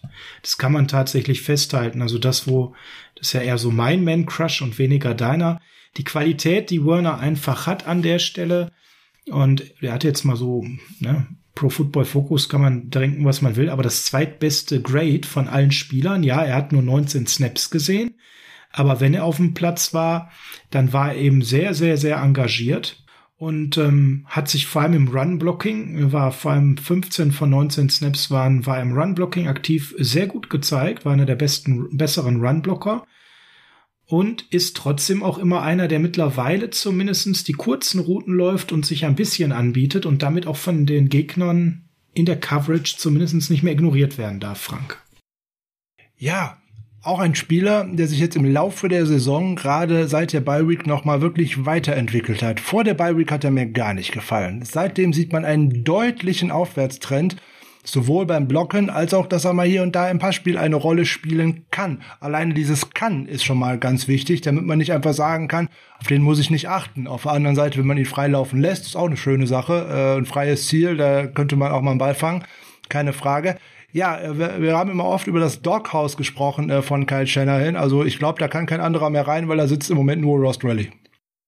Ja, Grüße an Ross Dwelly, der nur noch fünf Snaps gesehen hat und da zum Vergleich alle fünf waren äh, Run-Blocking-Schemes für ihn. Also er war wirklich nur als Blocker eingesetzt und bei Charlie Werner war es immerhin bei vier von 19 so, dass er immerhin auch in einem Passspielzug beteiligt war und ja auch ein Ding gefangen hat. Das heißt immerhin bei 20 Prozent. Also es ist ganz klar, er ist Detailent Nummer zwei und Ross Dwelly wärmt die Bank. Sind wir ja auch nicht unglücklich drüber, haben ihn ja dafür auch oft genug an der Stelle äh, kritisiert. Ähm, Frank, wenn wir zum Kritisieren kommen, wir müssen noch ein bisschen über die O-Line sprechen, weil du hast es gerade schon gesagt. Der Pass Rush war jetzt nicht starr besetzt bei den Vikings. Unter anderem Daniel Hunter ausgefallen. Die sind da ziemlich gerupft. Das heißt, eigentlich auf dem Papier hätte man erwarten müssen, eine O-Line, die relativ viel Druck von Jimmy abhält. Bevor wir in die Statistiken gehen, das Augenmaß sagte, dass der Jimmy ganz oft gucken musste, wo der Druck herkam, oder? Ja, und äh, interessanterweise kam der äh, Druck über die Interior, weil die besseren beiden waren interessanterweise natürlich Trent Williams. Da musste ich mir wenig Gedanken drüber machen, dass ich den immer unter den besseren sehe eigentlich. Aber interessanterweise äh, Tom Compton auf der anderen Seite als äh, Right Tackle. Äh, als ich da gelesen habe, dass er startet, habe ich erstmal tief durchgeatmet und mich gewundert, wo denn, Oh, wo ja. denn Jalen Moore auf einmal gewesen ist. Aber der hatte letzte Woche zwei üble Schnitzer äh, in der im Pass-Blocking. Deswegen wird man ihm vielleicht noch mal eine Woche zum Denken und zum Filmstudieren geben, könnte ich mir vorstellen, dass man da auf die Erfahrung von Compton gesetzt hat. Da war man so grundsätzlich auch gar nicht schlecht. Äh, was man dann vielleicht sagen könnte, so gut die Line im Run-Blocking äh, gestern war, im Pass-Blocking ist das doch tatsächlich äh, verbesserungsbedürftig, insbesondere durch die Interior. Ähm, da sah insbesondere Tomlinson tatsächlich mal nicht gut aus und auch äh, Alex Mack sah äh, vom Eye-Test her nicht gut aus. Wie gesagt, beim Blocking sah die Nummer ganz anders aus. Da habe ich mehrfach nicht nur äh, Alex Mack weit vorne gesehen, sondern auch zweimal äh, Daniel Brunskill, der ganz weit äh, vorgeblockt hat, auch für Debo Samuel und für äh, Elijah Mitchell. Äh, Das machen die wirklich gut. Im Verbund funktionieren die ganz gut und Garoppolo hat den Ball auch gut wegbekommen. Ich sag, ich hab, bin da vorher auch nicht davon ausgegangen, dass da ein Sheldon Richardson fünf äh, Quarterback Pressures produziert, ein DJ Bonham drei. Tayshawn Bauer 2, also da habe ich nicht mit gerechnet. Also insgesamt 16 Pressures auf Garoppolo, damit habe ich beim besten Willen nicht gerechnet. Und wie du schon sagst, Tom Compton, der zweitbeste O-Liner im Spiel. Das müssen wir einfach mal an der Stelle so nüchtern sagen. Overall Grade von 81 ist äh, sehr, sehr gut. Trent Williams 89,9 ist wieder sensationell. 91,7er Run-Blocking. Ihr kennt das ja mittlerweile von uns. Alles in den 80ern ist erste Sahne. Und wenn jemand wie Trent Williams in die 90er geht, das ist einfach Weltklasse. Da war auch kommt mit 82 stark, da war auch ein Tomlinson stark, aber ein Tomlinson hat mir ja auch schon letzte Woche phasenweise nicht so gut gefallen. Das hattest du ja ein bisschen anders gesehen. Also in dieser Woche fand ich es noch mal auffälliger, dass er an der einen oder anderen Stelle gerade im Passblocking sehr, sehr enttäuscht hat. Ähnlich aber auch ähm, wie Alex Mack. Also der hat da auch einiges zugelassen, das hast du gerade schon richtig gesagt. Frank, wo stehen wir jetzt mit der O-Line? Mit all den Personalien, die da gerade ranhängen, mit Mike, der out for season ist, mit, ähm, tja, keine richtigen Lösungen da rechts. Ob es jetzt Compton ist, ob es jetzt eine andere Lösung ist. Was dürfen die nächste Wochen erwarten? Denn da ist noch der ein oder andere hungrige Pass Rush vor uns, wenn wir auf den Spielplan schauen. Na gut, jetzt fahren wir äh, nächste Woche erstmal nach Seattle. Äh, die haben, äh, ich will fast schon sagen, Gar keinen? traditionell keinen guten Pass Rush. Die werden das über das Blitzen machen, das ist gar keine Frage. Die werden immer viele Spieler nach vorne schicken. Ähm, da kann ich das ohnehin nicht nur der O-Line den fünf Mann in die Schuhe schieben, dann müsste der Rest darum natürlich auch seinen Job machen, das ist keine Frage. Da muss man so spielen, wie es die Cardinals gegen uns gemacht haben oder auch wie die Vikings es gestern zum Teil gemacht haben. Ne? Ball schnell raus und dann den, die Aggressivität des Pass Rushes gegen sich werten, äh, gegen, gegen sich wenden lassen. Und äh, ich denke, wir können mit der Unit immer noch zufrieden sein. Sie liegt immer noch in den Top 10 äh, in der äh, NFL. Ja, sie haben gestern zu viel abgegeben, aber zumindest, äh, manchmal sagt man ja auch, ein äh, gutes Pferd springt nur so hoch, wie es denn muss. Und es hat ja gestern gereicht. Die Lösung auf, Ri Ja. Lösung auf Right Tackle bin ich mir auch nicht so sicher, ob es nächste Woche wieder Compton oder vielleicht auch Moore ist oder vielleicht auch wieder eine Kombination, bin ich mir nicht sicher. Bei allen anderen Vieren bleibe ich dabei, da will man jetzt nicht auseinanderrupfen. Für mich persönlich wäre die beste Variante, Brunskill auf Right Tackle rauszuschicken. Äh, Ja. Und dann mal zu schauen, wer den Right Guard spielt. Das könnte McKivitz machen, das könnte äh, Tom Compton machen, das könnte Aaron Banks hoffentlich irgendwann mal machen. Aber im Zweifelsfalle warten wir jetzt einfach mal ab, wie das denn gegen Seattle aussieht. Und äh, wahrscheinlich sehen wir dann noch mal eine O-Line, die auch im Passblocking noch mal wieder deutlich äh, besser aussieht. Wie gesagt, solange die für unsere eigentliche Offensivstrategie so hervorragend blocken, dann muss ich halt den einen oder anderen Pressure im Passing Game leider einfach auch hinnehmen. Alles zusammen gut geht einfach nicht. Womit Jimmy dann einfach auch nochmal ein Stück schlechter aussieht und es schwerer hat. Und das muss man der Fairness halber hier nochmal erwähnen. Und ja, schade. Da an der Stelle, wir haben ja schon etwas länger Banks of America gefordert. Mal gucken, wann er denn kommt. Äh, jetzt wird's, glaube ich, schwer, wenn er da rechts keinen Erfahrenen an seiner Seite hat und der Center gerade auch noch so ein bisschen wackelt. Hm, weiß ich nicht, ob das der ideale Zeitpunkt ist, ihn zu bringen. Trotzdem habe ich das Gefühl, dass es nicht die schlechteste Lösung wäre. Dass Brunskill ganz rechts rausgeht, da waren wir uns ja schon einig. Mal mit dem Blick auf die nächsten Wochen. Seahawks Pass Rush, hast du schon gesagt, eher Captain Zahnlos mit ganz viel Jamal Adams dann anschließend im Blitzing. Dann haben wir Bengals. Hm, das ist schon ein bisschen besser, aber auch nicht gut. Falcons, naja. Dann die Titans. Die haben in die Saison einen ganz guten, aber das sind noch, ist viel zu weit nach vorne geblickt, weil da wird sich in den drei Wochen beziehungsweise vier Wochen bis dahin noch so viel ändern. Abwarten. Fokus Seahawks, so stark ist der Pass Rush nicht. Da sollten wir uns drauf konzentrieren. Die anderen sollten uns erstmal noch nicht interessieren.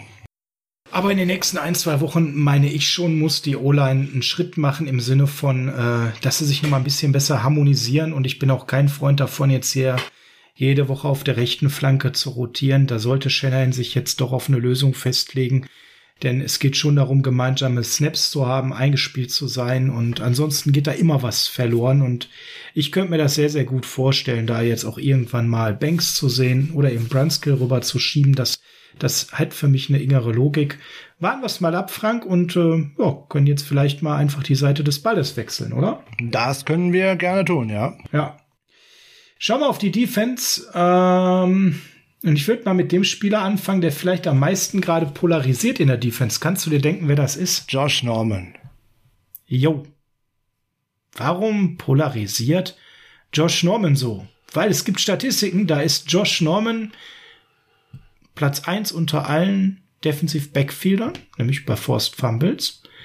Und das ist etwas, was natürlich wahnsinnig auffällt, wofür der auch unheimlich gelobt wird. Und dann gibt es Situationen, wo so gelbe kleine Flaggen fliegen, wenn er einen Pass verteidigt und der Gegner plötzlich ganz, ganz viele Yards macht, ohne einen Ball gefangen zu haben. Frank, wobei das diesmal durchaus auch strittig war, oder? Ja, da sprichst du wieder etwas an, wo ich ja eigentlich fast jede Woche tonusmäßig dasselbe sage. Wenn jede Berührung eines äh, Wide Receivers in der NFL eine gelbe Flagge nach sich zieht, dann könnte man den Defendern auch direkt sagen, ihr, darf, ihr dürft den Gegner nicht berühren und ihr dürft nur nebenher laufen. Also das finde ich sowieso immer sehr, sehr strittig, was da zum Teil äh, denn so gemacht wird dann musst du natürlich noch ein bisschen dir schon Namen in der Liga gemacht haben und äh, Justin Jefferson ist da auch tatsächlich jemand, der in den letzten anderthalb Jahren dafür eine Menge Furore gesorgt hat. So die oder der, der das Holding gegen äh, was gepfiffen worden ist gegen Josh Norman gegen Jefferson ist glaube ich unstreitig. Da brauchen wir nicht drüber reden. Absolut. Das war Absolut. Trikottest würde man im Fußball äh, dazu sagen. Ja. Aber bei der Da wird das nicht abgepfiffen. aber bei der Defensive Pass Interference, also hei, hei, hei, ja, er berührt ihn, aber ob, ob das den wirklich beeinträchtigt hat, wage ich zu bezweifeln. Und dann müsste ich Ja, auf der umgekehrten Seite fragen, warum wird bei dem äh, einen Ball, der äh, auf Debo Samuel geworfen ist und der von Bashard Breland da verteidigt worden ist, übrigens vielen Dank, dass der spielen durfte, habe ich ja am Freitag gefordert. Ähm, warum gibt's da keine Flagge? Das ist dann so eine Sache, wo ich mich immer wundere, hm, ja, da muss man auch den gewissen Namen dazu haben und dann bekommt man diese Flaggen dann auch eher. Ich mag sowieso das nicht, wenn Spieler aufstehen, wie es auch im Fußball ist und dann immer dieses Zeichen machen, hey, wo ist die Flagge, wo ist die Flagge? Hat Kirk Cousins auch gestern äh, mehrfach gemacht. Er hätte mal seine, auf seine O-Line gucken sollen, wie sehr die äh, Nick Bosa und auch Arden Key festgehalten haben. Da hat er komischerweise keine Flaggen für gefordert. Äh, zum, zum Festhalten kommen wir gleich noch. Da haben wir noch gleich einen Experten, den ich nochmal zitieren möchte, beziehungsweise zwei. Josh Norman hat ein Quarterback-Rating von 116,7 zugelassen. Frank hatte auch einen Mist-Tackle bei drei dabei, deswegen sieht das natürlich auch nicht ganz so dolle aus. Ähm, ist, es, ist, das, ist das Josh Norman, den, den wir haben, den wir kriegen? Müssen wir damit leben, dass es das ist? Sprich, er ist zu langsam, er muss auch mal festhalten. Eine Pass-Interference, da scheint er fast schon so ein bisschen ähm, in einer NFL, wo das sowieso gerade sehr, sehr übersensibel gepfiffen wird, auch noch sehr, sehr schlecht von den Referees gesehen zu werden. Muss man da jetzt einfach bis zum Ende der Saison mit, mit leben oder dass er auch mal was Dickes abgibt, weil eben das, das Alter halt auch da ist? Ja, ich habe es ja letzte Woche in der Dreierrunde schon gesagt. Äh, man hat sich jetzt darauf festgelegt, auf dieses Pärchen äh, Mosley und Norman, aus diversen Gründen. Auf der einen Seite natürlich auf der Fa- Erfahrung, die er hat, auf die Play-Making-Ability, die er hat, weil er kann ja auch hier und da mal eine Interception fangen. Aber jetzt sieben Forced Fumbles, damit führt er die Liga an und äh, das brauchst du halt so. Und wenn du dich inzwischen darauf eingestellt hast, dass du eigentlich nicht mit deiner Defense ein Spiel gewinnst, wie es 2019 der Fall gewesen ist, sondern dass du mehr mit diesem Trend gehst. Du musst eigentlich schauen, dass du den Gegner hier und da stoppen kannst und vor allem Turnover äh, produ ähm, produzieren kannst, um den Ball zurückzubekommen und deine Offense das Spiel äh, gewinnen zu lassen. Dafür brauche ich so einen Spieler. Das können viele andere äh, im Kader der 49ers äh, einfach nicht. Und da muss ich hier und da tatsächlich auch mal durch ein Halten eine Flagge hinnehmen. So, wenn ein Spieler jetzt den Ruf hat, der hält immer oder irgendetwas, dann kriegt er auch mal eher eine Flagge gegen sich geworfen. Wenn man sich die letzten zwei Jahre von Richard Sherman bei uns angeschaut hat, ich glaube, da war Ui, nee. oftmals deutlich mehr Kontakt dabei, als ich bei der einen oder anderen Flagge gegen Josh Norman gesehen habe. Aber der gute Sherman hatte da tatsächlich auch einen sehr guten Ruf und ein sehr gutes Standing bei den Schiedsrichtern dass da nicht so viel geflogen ist. Oder äh, Stephen Gilmore vor zwei Jahren bei den äh, Patriots. Das sah eigentlich immer viel aggressiver am Mann aus, als Josh Norman das gerade macht. Aber jetzt spielst du gerade bei dem Team, was jetzt ohnehin äh, mit den Buccaneers zusammen die meisten äh, Defensive Pass Interference Strafen kassiert haben. Das haben Schiedsrichter auch alles irgendwie im Hinterkopf und da fliegt leider hier und da auch eher eine Flagge.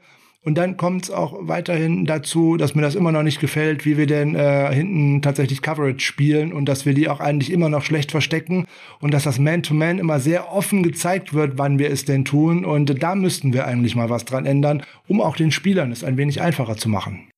Und, und Tackling war definitiv in dem Spiel auch ein Thema, Äh, oder? Das war jetzt auf jeden Fall wieder ein Rückfall von in vor drei, vier Wochen, weil elf Miss Tackles ist verdammt viel. Äh, Wenn ich daran mal zurück Jupp. entsinnere, vor zwei Wochen gegen die Rams hatten wir einen und ich glaube, es waren drei gegen äh, die Jaguars. Jetzt waren es elf und äh, da kann man jetzt nicht einen vor die Wand nageln und sagen, du warst das. Das geht durch alle Mann durch. Ne? Das Emmanuel Mosley hat zwei, Josh Norman hat einen, Jimmy Ward hat einen, Nick Bosa hat einen, Halt Shire hat zwei. hat zwei, dann kommt Marcel Harris Da war noch mit böser einem. drunter, wodurch dann First Down zustande kam, wo eigentlich man schon die kurz vorm Punt hatte. Ist immer eine Frage, was ist das für ein Miss-Tackle? Ist das einer, wo ich vorbeirausche und mein Mannschaftskollege macht ein Jahr später den Tackle oder gebe ich hier gerade zehn Yards Ja, ab, genau. wie als Shire in der einen Situation, wo wir äh, Dritter und Lang hatten und plötzlich haben die doch wieder einen ersten Versuch. Die, der war teuer, ne? Und auch so einen teuren hatte Mosley an der Stelle. Das ist dann unschön. Also das war ein Rückfall in alte Zeiten und ähm, ja, das war eine sicherlich überdurchschnittliche Offense und da sind richtige Könner am Werk. Äh, trotzdem haben da ganz oft Winkel nicht gestimmt und das hat mich persönlich äh, verwundert, weil ich hatte uns da weiter gesehen. Ich habe es ja ganz in der, am Anfang schon mal gesagt in äh, einem der ersten äh, Takes dazu. Ich finde, man hat sich zu sehr auf Justin Jefferson fokussiert. Viel zu viele Augen gingen nur zu einem Spieler. Und daher kommen natürlich auch zu meinen eigentlichen Gegenspielern auch irgendwie die falschen Winkel zustande. Dass man da eigentlich so einen Adam Thielen in der Endzone zweimal mehr oder weniger frei laufen lässt. Also das kann eigentlich nicht sein, dass der eigentlich in der Endzone noch gefährlicher ist als Jefferson, gerade wenn es so um äh, um, um 20 Yards, um Goal Line, Red Zone und so weiter äh, darum geht. Das hätte man vorher äh, deutlich wissen müssen äh, aus meiner Sicht. Und äh, ja, der Gameplan war besser als gegen die Packers, insbesondere dann äh, beim letzten Drive, weil man da tatsächlich mal jeweils die beiden äh, Wide Receiver zu zweit gedeckt hat. Na, da ist nämlich zum Schluss äh, Jefferson äh, von Norman mit Abdeckung äh, Hufanga äh, gedeckt worden, damit er nicht so frei stehen konnte, wie äh, Adams das gewesen, damit er nicht nach vorne kommt. Und äh, Mosley war mit äh, Unterstützung von äh, Ward bei äh, Adam Thielen, so konnten die äh, Vikings netterweise gar nicht mehr so schön und so schnell nach vorne kommen. Also da hat man schon gelernt, man ist auf einem richtigen Weg. Aber so den ganz entscheidenden Wurf, den hat man da noch nicht gemacht. Der entscheidende Wurf hängt immer an der äh, Defensive Line. Wenn die Defensive Line keinen Druck auf den Quarterback ausübt, dann wird's eng für diese, äh, für diese Secondary und insbesondere für die beiden Cornerbacks. Ja, und wer hat das am meisten gemerkt, dass es da hinten eng ist und vorne hinten und hinten noch nicht stimmte? Also hinten und hinten nicht stimmte, muss man ja richtigerweise sagen. Das war der gute Jimmy Ward, ne? Was der versucht hat, an Lücken zu stopfen zwischen indisponiertem Norman, indisponiertem Mosley und vor allem besonders indisponiertem zweiten Safety. Da können wir jetzt gerne Tat einsetzen an der Stelle, als, als ähm, der noch ein bisschen besser unterwegs war, aber auch im Tackling furchtbar, mit der Run-Defense äh, ebenfalls furchtbar. Oder wie du schon sagtest, Hufanga, der äh, tatsächlich in den Grades sogar besser äh, wegkam, was ich aber persönlich gar nicht so gesehen habe. Der hat für ganz viel Unruhe gesorgt. Da kann der Jimmy da einem schon ein bisschen leid tun da hinten. Ne? Ich habe ihn ja mal so mit so einem Libero verglichen. Aber wenn du sagtest, passt nicht ganz so, also äh, war schon mehr der Ausputzer manchmal. Ne? So wie Fred Warner das sonst äh, deutlich weiter vorne zuletzt häufiger machen musste, war Ward da jetzt viel unterwegs und hat versucht, die Feuer zu löschen und dann leiden natürlich auch seine Zahlen und dann sieht er auch nicht immer so glücklich aus, wenn er mal an der einen oder anderen Stelle den einen Schritt zu spät kommt. Also das Backfield muss da einen ganzen Schritt eben nach vorne machen, auch äh, wenn das sicherlich eine gute Offensive war, gegen die wir gespielt haben. Ja, keine Frage. Da muss man halt den äh, Gameplan noch ein äh, wenig äh, verfeinern, dass man halt äh, konzentrierter spielt. Daran liegt's, glaube ich, schon. Äh, grundsätzlich hätte das eine oder andere Miss Tackle, wenn du das weniger hast, dann sieht diese Offense noch schlechter aus. So, das sind die Basics, an denen muss ich arbeiten. Das hat man in der Offense gesehen, ne? gute Blocks setzen. Gut, die haben jetzt Gott sei Dank mal die Bälle festgehalten und dergleichen. Ne? Interception war so ein dummes Ding, was du gemacht hast. So, das ist beides alles so ein, so ein kleines Stückchen weg von dem, was wir in den letzten beiden Wochen gesehen haben. Nichts außergewöhnlich Spektakuläres, dafür halt die Hausaufgaben gemacht, also die Basics, also sprich Tackling auf der einen Seite, auf der anderen Seite gute Blocks setzen und und und. Ähm, da muss man gegen die Seahawks natürlich jetzt wieder den Schritt nach vorne machen und äh, elf Miss Tackles gegen die Seahawks dürfen wir uns nicht erlauben, weil dann laufen die uns in Grund und Boden, egal wer der, Run, äh, wer der Running Back spielt. Davor gab es auch jemanden, der vielleicht nicht das schlechteste Spiel im 49ers-Trikots in seiner Karriere gemacht hat, aber ein schlechtes seit langem. Fred Warner hat mir persönlich überhaupt nicht gefallen, Frank. Ja, gut. Ähm, keine Ahnung, wann er sich äh, die Verletzung äh, zugezogen hat und ähm, war vielleicht auch zu lange äh, damit auf dem Feld. Keine Ahnung. Das muss man dem natürlich auch mal ein schlechtes Spiel äh, zugestehen. Aber er war natürlich nicht die dominante Figur, die man gerade auch gestern gebraucht hätte, nämlich auch gegen äh, Delvin Cook zum Beispiel oder halt auch gegen äh, Tyler Conklin in, in der Coverage und und und. Warner war gestern irgendwie auch in den 33 Snaps, die jetzt bis zum Ende geworden sind, irgendwie nicht auf dem Feld, äh, Miss Tackle geglänzt und äh, alleine wenn man bei ihm mal sagt, er hat bloß zwei Tackle, dann ist nicht viel. Da steht er sonst immer so von acht bis zehn oder sogar mehr. Das ist das Signal, dass er ganz oft gar nicht in die Tackles gekommen ist und er hat Hamstring, das ist ja ein Wort, was wir gar nicht mögen, ist aber so. Äh, ich glaube, dass das ganz früh war, ne? Und er dadurch ganz oft zu spät in die Situation reinkam. Das das kann ich mir diese desolate Leistung, so würde ich es fast schon bezeichnen, gar nicht äh, erklären. Ne? Gucken wir mal auf der Höhe bei ihm, wer da noch so mitgespielt hat. Da müssen wir natürlich hier ähm, über Aziz Al-Shaya sprechen, der eine sehr positive ja, Bilanz an dem Tag hingelegt hat. Der Start war noch rumpelig mit dem Miss Tackles, am Ende aber acht Tackles, eine Interception, eine Fumble Recovery. Frank, das war schon eine richtig gute Leistung auf dem Statsheet, aber das Ganze hat, glaube ich, zwei Seiten von der Wahrheit, oder? Ja, das hat äh, sicherlich äh, zwei Seiten, die ganze Nummer. So, er wurde natürlich auch wieder in eine andere Rolle gedrängt, ist ja keine Frage. Nach dem äh, Ausscheiden äh, von Warner war er auch der Mensch, der oder der Defender in der 49ers Defense, der auch die Plays callen musste. Das hat er auch zum ersten Mal in seiner Karriere gemacht. Du ähm, wirst auf einmal der zum Mittellinebacker, was all die letzten Jahre bei den 49ers nie eine Frage war, weil da immer Warner stand. Da wird er auch noch nicht so viele Trainingssnaps und dergleichen äh, gesehen haben. So, und dann bist du dann auf einmal auch wieder mit dem Ausscheiden von Greenlaw, der ja auch schon wieder ganz schnell raus war, auf einmal sehr, sehr dünn auf Linebacker. Da steht nämlich auf einmal äh, Demetrius Flanagan Fowles neben dir, der in dieser Saison bis jetzt nur Special Teams gespielt hatte. Der sah sogar relativ gut aus, muss ich sagen. Ne? Da habe ich mich noch gewundert, weil den habe ich im Fantasy als Bankwärmer und stell fest, hey, der hat so ein paar Stats gemacht. Das war gar nicht so schlecht. Der hat jetzt nur elf Snaps nachher gesehen, aber ähm, konnte zumindest im Ansätzen ein bisschen was zeigen. Ne? Ein Tackle, ein Assisted, hat einen Stop mit gehabt. Also das sah gar nicht so schlecht aus. Als der dann drin war, muss ich sagen, habe ich mich wieder so ein bisschen wohler gefühlt. Ja, in äh, ein ganzes Spiel in Coverage möchte ich den auch nicht so unbedingt und so gerne dann da sehen. Der wird nicht so viele Snaps bekommen haben, weil halt mehrfach dann halt auch, was ich ja schon früher mal gefordert habe, auch immer mal drei Safeties auf dem Feld waren und eigentlich auch immer K1 Williams trotzdem auch noch auf dem äh, Feld äh, gewesen ist. So erklären sich die vielen Snaps für Hufanga und Tat, die ja eigentlich sonst mehr oder weniger die Snap-Anzahl irgendwie gesplittet hatten. In, so war es zumindest der Plan vorher. Mhm. Und halt auch die vielen, vielen Snaps von äh, Williams, weil der halt dann auch äh, nicht nur bei offensichtlichen Passing Downs gegen äh, einen Slot äh, drauf gewesen ist. Und die Vikings spielen ja auch nicht so häufig mit äh, drei Wide Receivern. Ähm, das könnte gegen die Seahawks auch wiederum ein Problem werden, wenn da jetzt äh, mehrere Linebacker äh, läng längerfristig ausfallen, dann äh, sehe ich schon Nathan Gary oder sowas auf uns zukommen. Oh Gott, oh Gott. Ja, wir müssen mal ein bisschen abwarten. Ne? Stand Montag ist es so, wo wir aufnehmen, dass da Untersuchungen gemacht werden bei Warner, der eben Hamstring hat, ähm, auch bei Dre Greenlaw, der sehr schnell wieder mit Groin raus war, ähm, leider. Da hat man uns eigentlich sehr gefreut, ihn wieder zu begrüßen. Debo Samuel ja auch angeschlagen nachher rausgegangen, wirkte ein bisschen enttäuscht. Da gibt's aber schon erste Entwarnung von Shannon, auch Groin. Soll jetzt nicht so gravierend sein. Am schlechtesten sieht es wohl bei Trey Sermon aus bei den Verletzungen. Der hat ähm, Enkel. Und das nach dem ersten Stand scheint richtig böse zu sein. Der Junge hat einfach auch viel Pech, ne? Ja gut, aber das, es kommt halt, es passiert, da kann man sich nicht gegen wehren, so äh, Special Teams und äh, da sind, ist ja gestern auch schon eine Röntgenaufnahme in den Katakomben gemacht worden. Äh, Shanahan ist da nicht mit rausgerückt, was denn das Ergebnis gewesen ist, sondern dass man da weitere Untersuchungen machen wird. Also ich, der scheint mir nach dem, was mein Gefühl so sagt, schon mal ein Kandidat für die Injured Reserve List zu sein. Das wird wieder High Ankle Sprain oder sowas sein.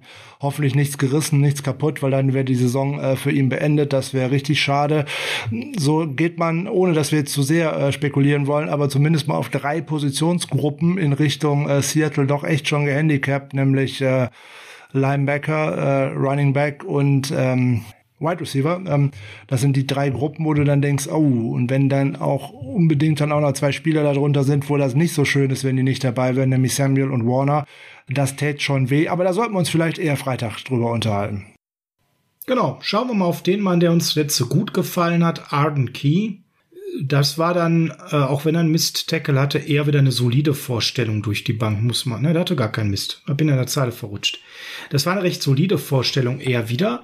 Nachdem der so stark war, hatte der jetzt nur 23 Snaps. Ja gut, das hängt ja auch immer ein bisschen äh, vom äh, Gegner ab, muss man ja dann mal so sagen. Und äh, man hatte ja eigentlich gedacht, oder der eigentliche Plan wäre gewesen, ihn häufiger mal gerade bei äh, offensichtlichen Passing Downs auch tatsächlich über die Mitte kommen zu lassen. Also mit äh, Armstead zusammen in die Mitte der Defensive Line zu stellen und nicht als Edge Rusher äh, kommen zu lassen.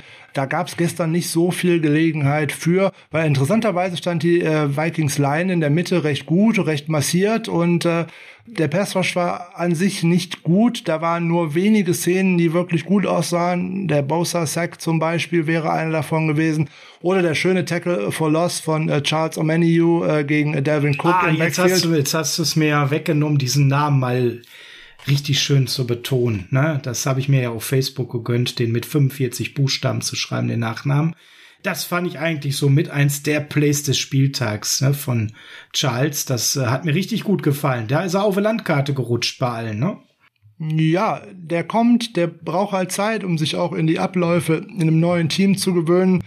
Alleine um die Systematik äh, zu lernen. Äh, ne, die einen Teams machen das mit Buchstaben und Zahlenkombinationen, die nächsten machen nur Zahlenkombinationen. Die, bei dem nächsten heißt der Playcall, der da angesagt wird, irgendwie drei Worte, die da zusammengefügt werden. Die andere Terminologie macht es da einfach auch schwer, da einfach von jetzt auf gleich da reinzukommen die Snaps, die er bekommt, da sieht er inzwischen wirklich ganz gut aus.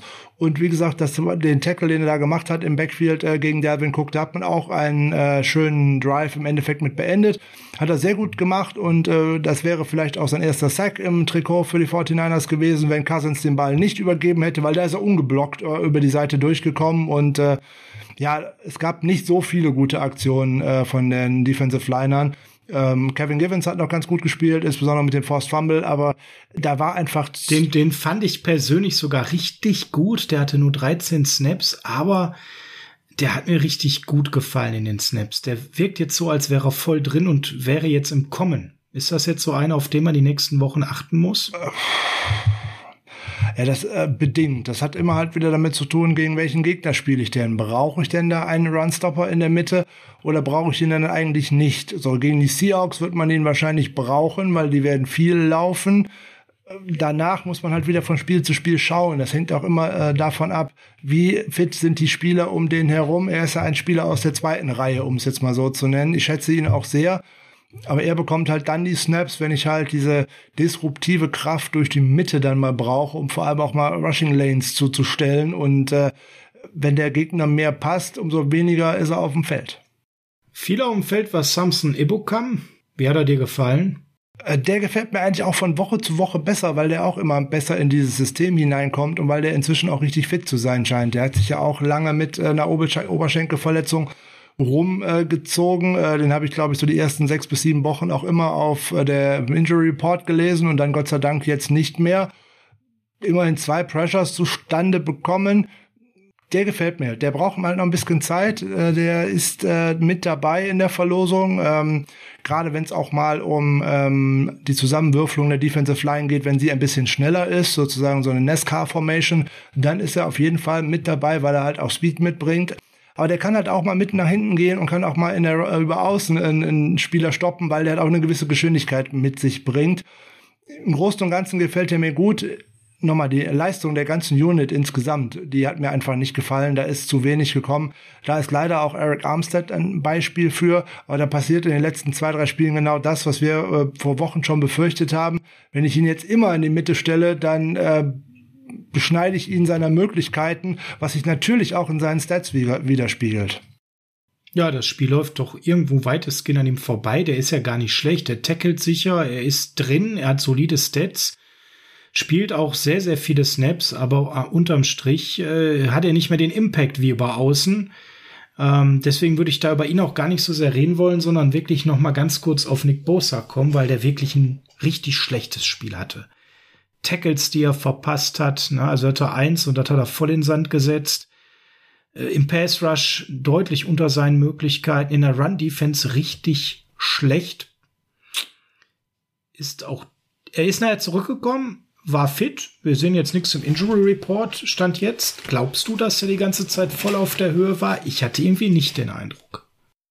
Ja, ich glaube schon, dass ihn äh, dieses Friendly Fire tatsächlich äh, mitgenommen hat, weil du damit ja so gar nicht rechnest, dass der, der eigene Mann äh, dich eigentlich über den Haufen rennt. Ne? Cousins macht den Schritt nach vorne und die beiden 49ers Pass Rusher laufen sozusagen ineinander rein. Das ist natürlich äh, extrem äh, dumm gelaufen und ähm, ich finde, das war so ein Spiel, wo man die Aggressivität, die Bosa bei der Jagd nach dem Quarterback ähm, immer gerne an den Tag legt und die auch wirklich gut ist, eigentlich immer auch schön gegen ihn verwendet hat, weil da ist gerne der Pass an ihm vorbeigekommen, da ist der späte Handoff gewesen, äh, wo er noch weiter auf dem Weg zum Quarterback war und eigentlich genau an ihm vorbei der Running Back gelaufen ist und und und.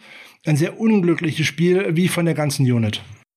Hoffen wir auf Besserung nächste Woche gegen die Seahawks. Da kommen auf jeden Fall Ziele für den Wide Receiver, die nicht ohne sind, ja. Ähm, und wo diese Unit sich insgesamt deutlich mehr wieder zeigen muss, ähm, damit das auch äh, ein Sieg mit sich bringt. Haben wir noch jemanden in der Defense vergessen, über den du gerne sprechen möchtest, Frank?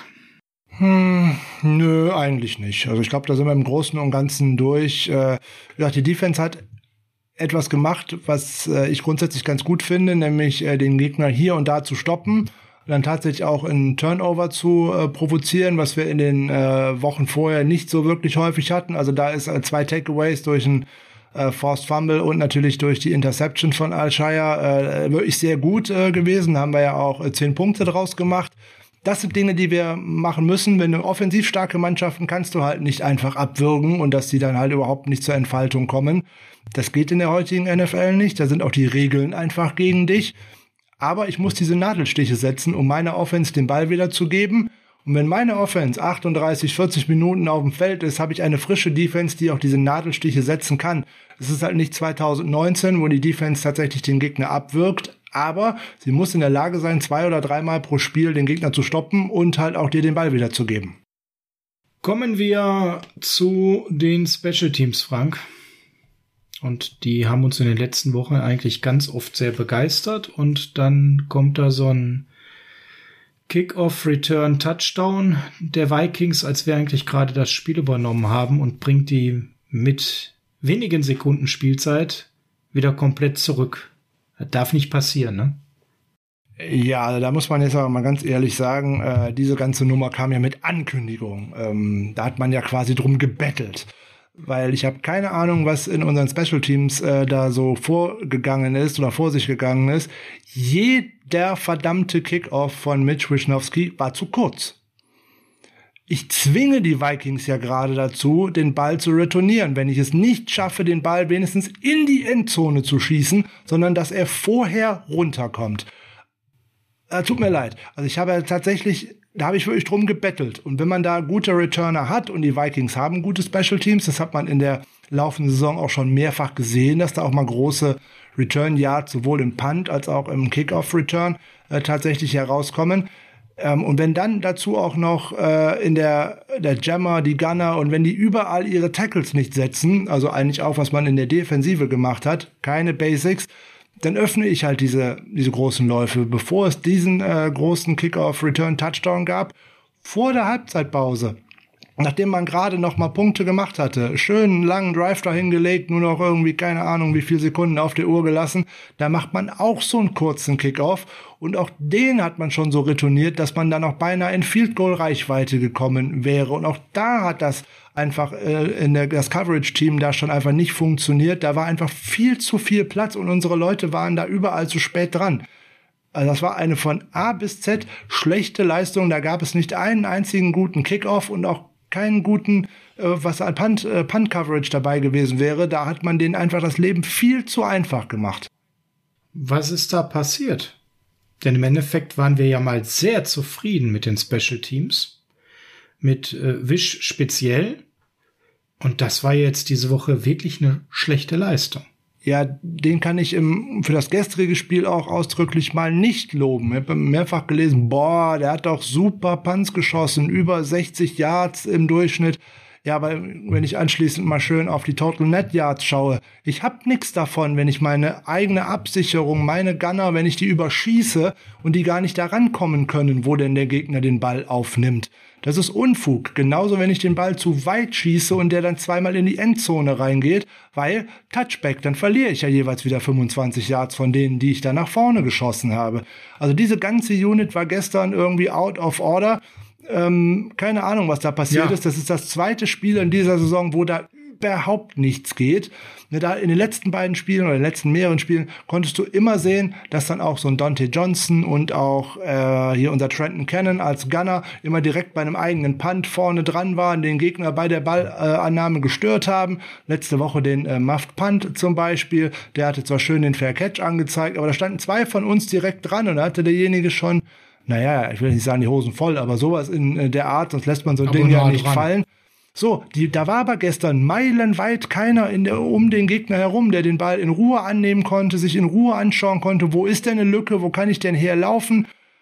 Sondern kann ich mich auch nicht darauf verlassen, dass mein Panther oder in dem Falle mein, äh, ja doch, mein Panther oder mein Kicker in dem Falle dann einen Tackle setzt. Das ist so das Schlimmste, was passieren kann, dass mein letzter Mann im Endeffekt diesen Tackle setzen muss. Da haben ja zehn vorher was falsch gemacht.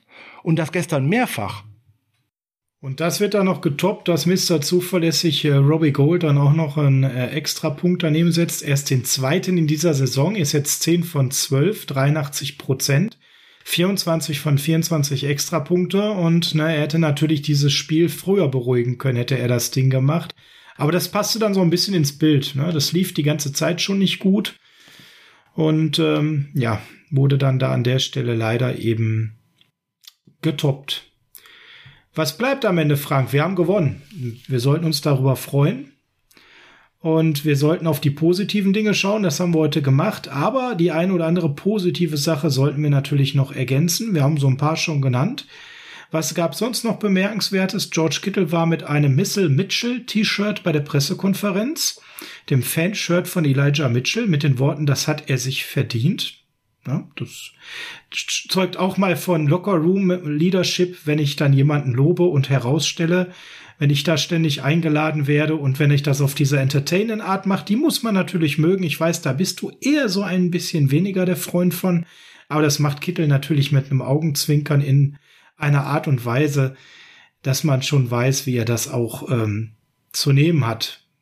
Ich freue mich grundsätzlich darüber, wenn Spieler andere Spieler honorieren. Mit dieser T-Shirt-Aufschrift habe ich so grundsätzlich schon wieder ein Problem.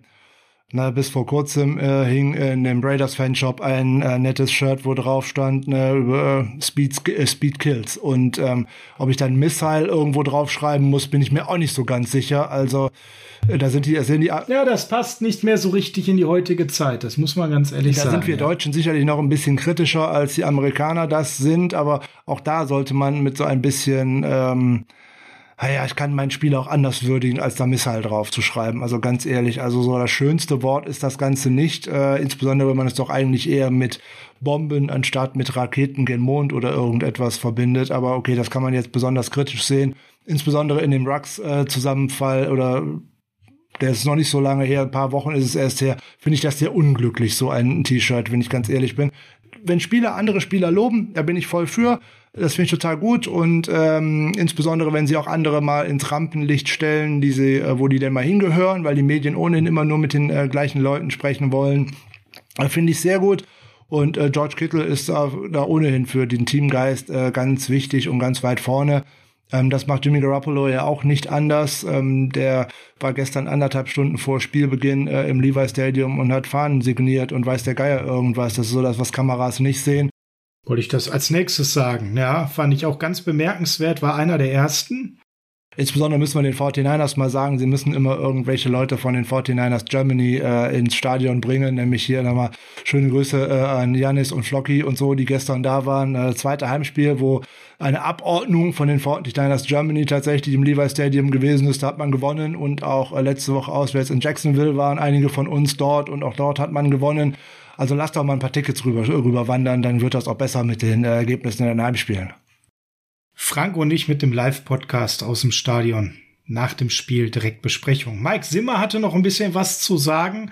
Der kam noch aus der Mimimi-Ecke und meinte, das wäre ja unfassbar, dass diese Guys, also damit waren die 49ers gemeint, bei jedem Spiel halten und äh, dass das überhaupt nicht gecallt wird in jedem Spiel, in jedem Play. Und ähm, ja, selbst wenn sie es dann mal callen, machen die einfach so weiter.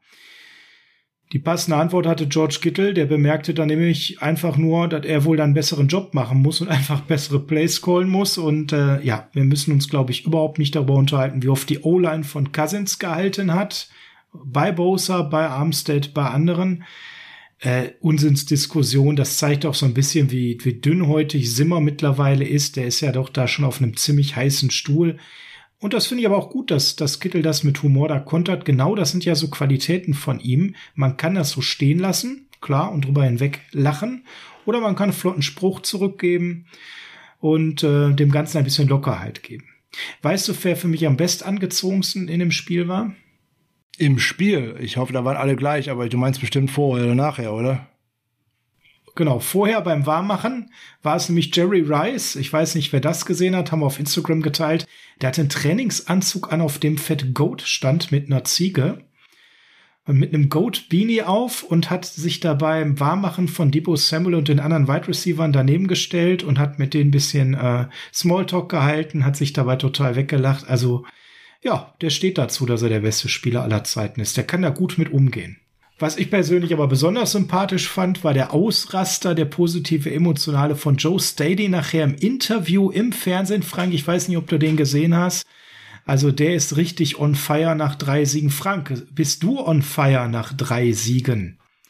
Ja, Oder bleibst du bei deiner Spiel zu Spiel und immer schön Ball flach halten Mentalität? Naja, das ist die Mentalität, die mir Spiele gewinnt. Wenn ich jetzt über äh, Spiele im Januar und äh, im Super Bowl im Februar nachdenke, dann kann ich mir den vom Fernsehen anschauen. Ich muss mich mit der Partie gegen Seattle beschäftigen und nicht mit, mit dem, was danach passiert. Trotzdem bin ich als Fan natürlich auch on fire. Denk mal nur vier Wochen zurück. Da wollte man äh, im Endeffekt äh, Kyle Shanahan und John Lynch und Jimmy Garoppolo schon mit den Heugabeln aus dem Dorf jagen, sozusagen.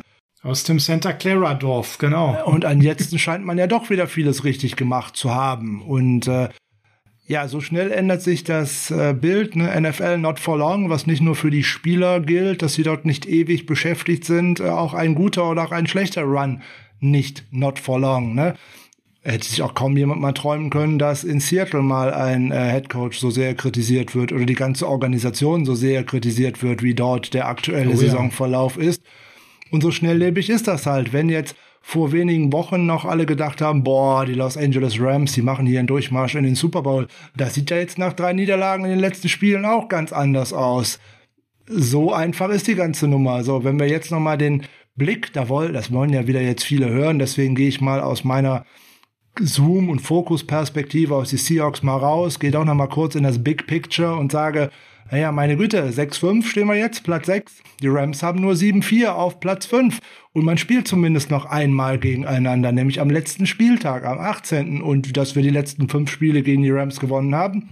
Warum soll da kein sechstes folgen? Das könnte im besten Falle sogar noch äh, das Endspiel um den zweiten Platz in der Division und dann wahrscheinlich auch um den ersten Wildcard-Spot, also um den fünften Platz sein. Möglich ist das alles, ist gar keine Frage. Können wir machen.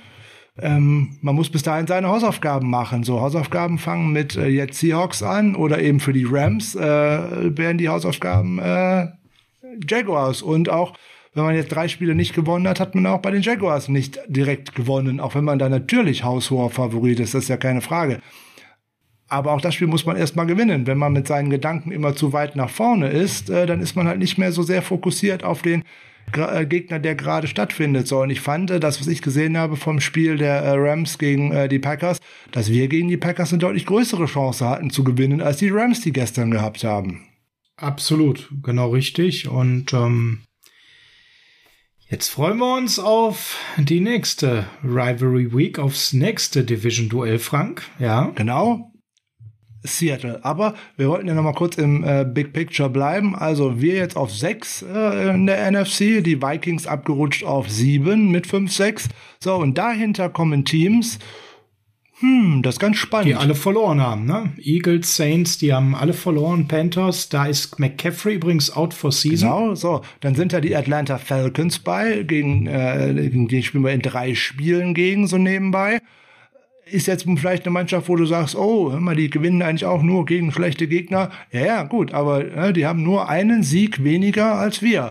So, und auch gegen das Spiel, da darf man sich, äh, das darf man nicht auf die leichte Schulter nehmen. So, die Eagles haben jetzt auch ein Spiel auf die leichte Schulter genommen, nachdem sie jetzt letzte Woche richtig gut gespielt haben, haben gegen die Giants verloren. Die Panthers haben verloren. Mal gucken, was das Washington Football Team jetzt die Nacht gegen Seattle äh, noch machen wird. Wenn die auch auf 5-6 kommen zum Beispiel, dann sind die auch in diesem Rennen eventuell noch äh, mit drin. Insbesondere, weil die auch noch einige Division-Spiele haben und äh, die treffen, glaube ich, auch noch zumindest ein, wenn nicht sogar zweimal auf die Giants. Ähm, ja, äh, da ist noch so einiges drin. Also da kann viel gehen. Die 49ers haben sich jetzt durch drei gute Spiele oder halt auch durch fünf Siege, äh, vier Siege in den letzten fünf Spielen eine richtig gute Ausgangsposition äh, erarbeitet, die man am Saisonende eigentlich schon in den Sand gesetzt hatte. Am Saisonanfang, Entschuldigung, schon in den Sand gesetzt hatte. Frank, ich habe noch eine Abschlussfrage, die wird dir nicht so richtig schmecken, aber die habe ich jetzt zwei, dreimal auf diversen Plattformen unserer Community, der 49ers Germany, gelesen. Und die muss ich natürlich stellen, weil nur du kannst die fachlich, qualitativ vernünftig beantworten. Ich bin da viel zu emotional. Ich weiß, du wirst es auch sein, aber du kannst da mehr Profi sein als ich. Es geht um, Achtung festhalten, jetzt wird der Frank gleich grün im Gesicht, Kendrick Bourne, der bei den Patriots gerade sportlich erfolgreich ist. Das, was er all die Jahre bei uns nicht gezeigt hat. Und die Frage ganz neutral formuliert ist, warum gelingt dem Patriots es, dass Kendrick Bourne ein wichtiger Bestandteil der Offensive ist, jetzt mit auch immer häufigeren Touchdowns und wichtigen Plays. Und all die Jahre konnte er das bei uns nicht zeigen und abrufen. Naja, also dass er das all die Jahre bei uns nicht hat zeigen können, möchte ich so jetzt nicht unterschreiben. Also der war ja, hat er ja tatsächlich als Nummer drei Receiver, zum Teil als Nummer zwei Receiver, auch eine Rolle bei den äh, 49ers gehabt. Das ist ja äh, keine Frage. Hat aber da auch halt an vielen Stellen durch äh, Drops und schlechtes Stellungsspiel dann auch hier und da einfach auch mal geglänzt und äh, Offsides, sich ja. aus einer größeren Rolle auch selber äh, hinaus befördert. Und es ist ja jetzt auch nicht so, als ob er in jedem Spiel für die Patriots bis jetzt 150 Receiving Yards aufs Brett gezaubert hätte, sondern das ist mal hier ein gutes Spiel, da ein gutes Spiel und dann taucht man auch mal wieder ein Spiel ab. Und genau das ist ja eigentlich das, was so ein Receiver aus der zweiten Reihe eher ausmacht. Und äh, warum man ihn hat gehen lassen, ist auch äh, ganz einfach. Äh, naja, der wurde Free Agent und zwar Unrestricted Free Agent. Den hätte man richtig bezahlen müssen. So, das haben die Patriots getan mit einem Vertrag mit bis zu 15 Millionen über drei Jahre. Dazu waren die 49ers nicht bereit und aus gewissen Gründen auch äh, nicht bereit, weil man da vielleicht auch die große Fortentwicklung äh, nicht äh, gesehen hat. Ob man die Entscheidung jetzt genauso treffen wollte, weil man hatte ja irgendwie gedacht, dass eventuell ein Jalen Hurt in diese Rolle reinschlüpfen könnte oder dass vielleicht ein Trent Sherfield noch mal einen Schritt nach vorne machen würde, wenn man gewusst hätte, wie die Saison verläuft, ob man dann nicht lieber gesagt hätte, ah, bevor wir da noch irgendwo Geld investieren, machen wir es lieber da. Das weiß ich nicht. Und wie der sich im Innenverhältnis äh, präsentiert hat, äh, weiß ich auch nicht. Und ähm, er wird schon seine Gründe dafür gegeben haben, warum man einen Spieler, den man äh, selber als undrafted Free Agent äh, in die Liga geholt hat, dann nach vier Spielzeiten äh, tatsächlich gehen lässt. Äh, alleine, weil da ein großer Vertrag im Raum stand. Und wie gesagt, äh, wenn der die Konstanz hätte, dann wäre er auch bei den 49ers äh, deutlich mit besseren Statistiken in den letzten Jahren dahin gekommen, weil da waren immer mal drei, vier gute Spiele dabei, aber dann kommen halt auch immer drei, vier Spiele, wo man ihn nicht sieht. Und dann ist das halt ein Problem auf die Dauer. Plus Drops, plus seine Außendarstellung, ähm, die mir so grundsätzlich gar nicht gefallen hat, aber das ist ja immerhin äh, Geschmackssache. Das finden andere sicherlich ganz toll, aber ich finde sportliche Dinge deutlich interessanter, als was ein Spieler in seiner äh, Freizeit so macht. Und mit Bling Bling und so kann ich eh nicht so viel anfangen. Aber da bin ich halt auch eher oldschool und ähm, gut, das ist, mir geht's jetzt nach der alleine. Darf man mit Mitte 30 auch mal Ah, sein. danke für die Mitte 30, das ist schön, das sind jetzt bald die Mitte 40, aber ähm, Wir doch nicht. Oh, doch, da, da habe ich mit, mit meinem Alter habe ich kein Problem. Also das, äh, ich war äh, im Austauschsemester an der University of Michigan, da hatte ein gewisser Tom Brady gerade diese Uni verlassen. Also von daher, der, der spielt schon ein paar Jahre in der NFL. Also das kann ich ruhig auch zugeben, wann das gewesen ist. Ist seine, Ja, ich glaube, das Sophomore-Jahr ist rum bei ihm. ist ja, seine das stimmt. 23. Saison in der NFL. Also von daher weiß man, wann ich in Ann Arbor war. Also von daher, das ist ein bisschen her. Frank, wir sind am Ende der Folge angekommen. Mein Zettel ist leer geredet. Wir haben alles geschafft, was ich mir notiert habe digital. Und ähm, wie sieht's bei dir aus? Ist auch dein Zettel leer? Haben wir an alles gedacht von deinen Notizen? Ja, wir könnten äh, Dalvin Cook noch äh, alles Gute wünschen und äh, dass er auch wieder schnell tatsächlich auf die Beine kommt, weil da ist ja doch ein bisschen noch was in der Schulter dazu kaputt gegangen. Man weiß noch nicht so genau was.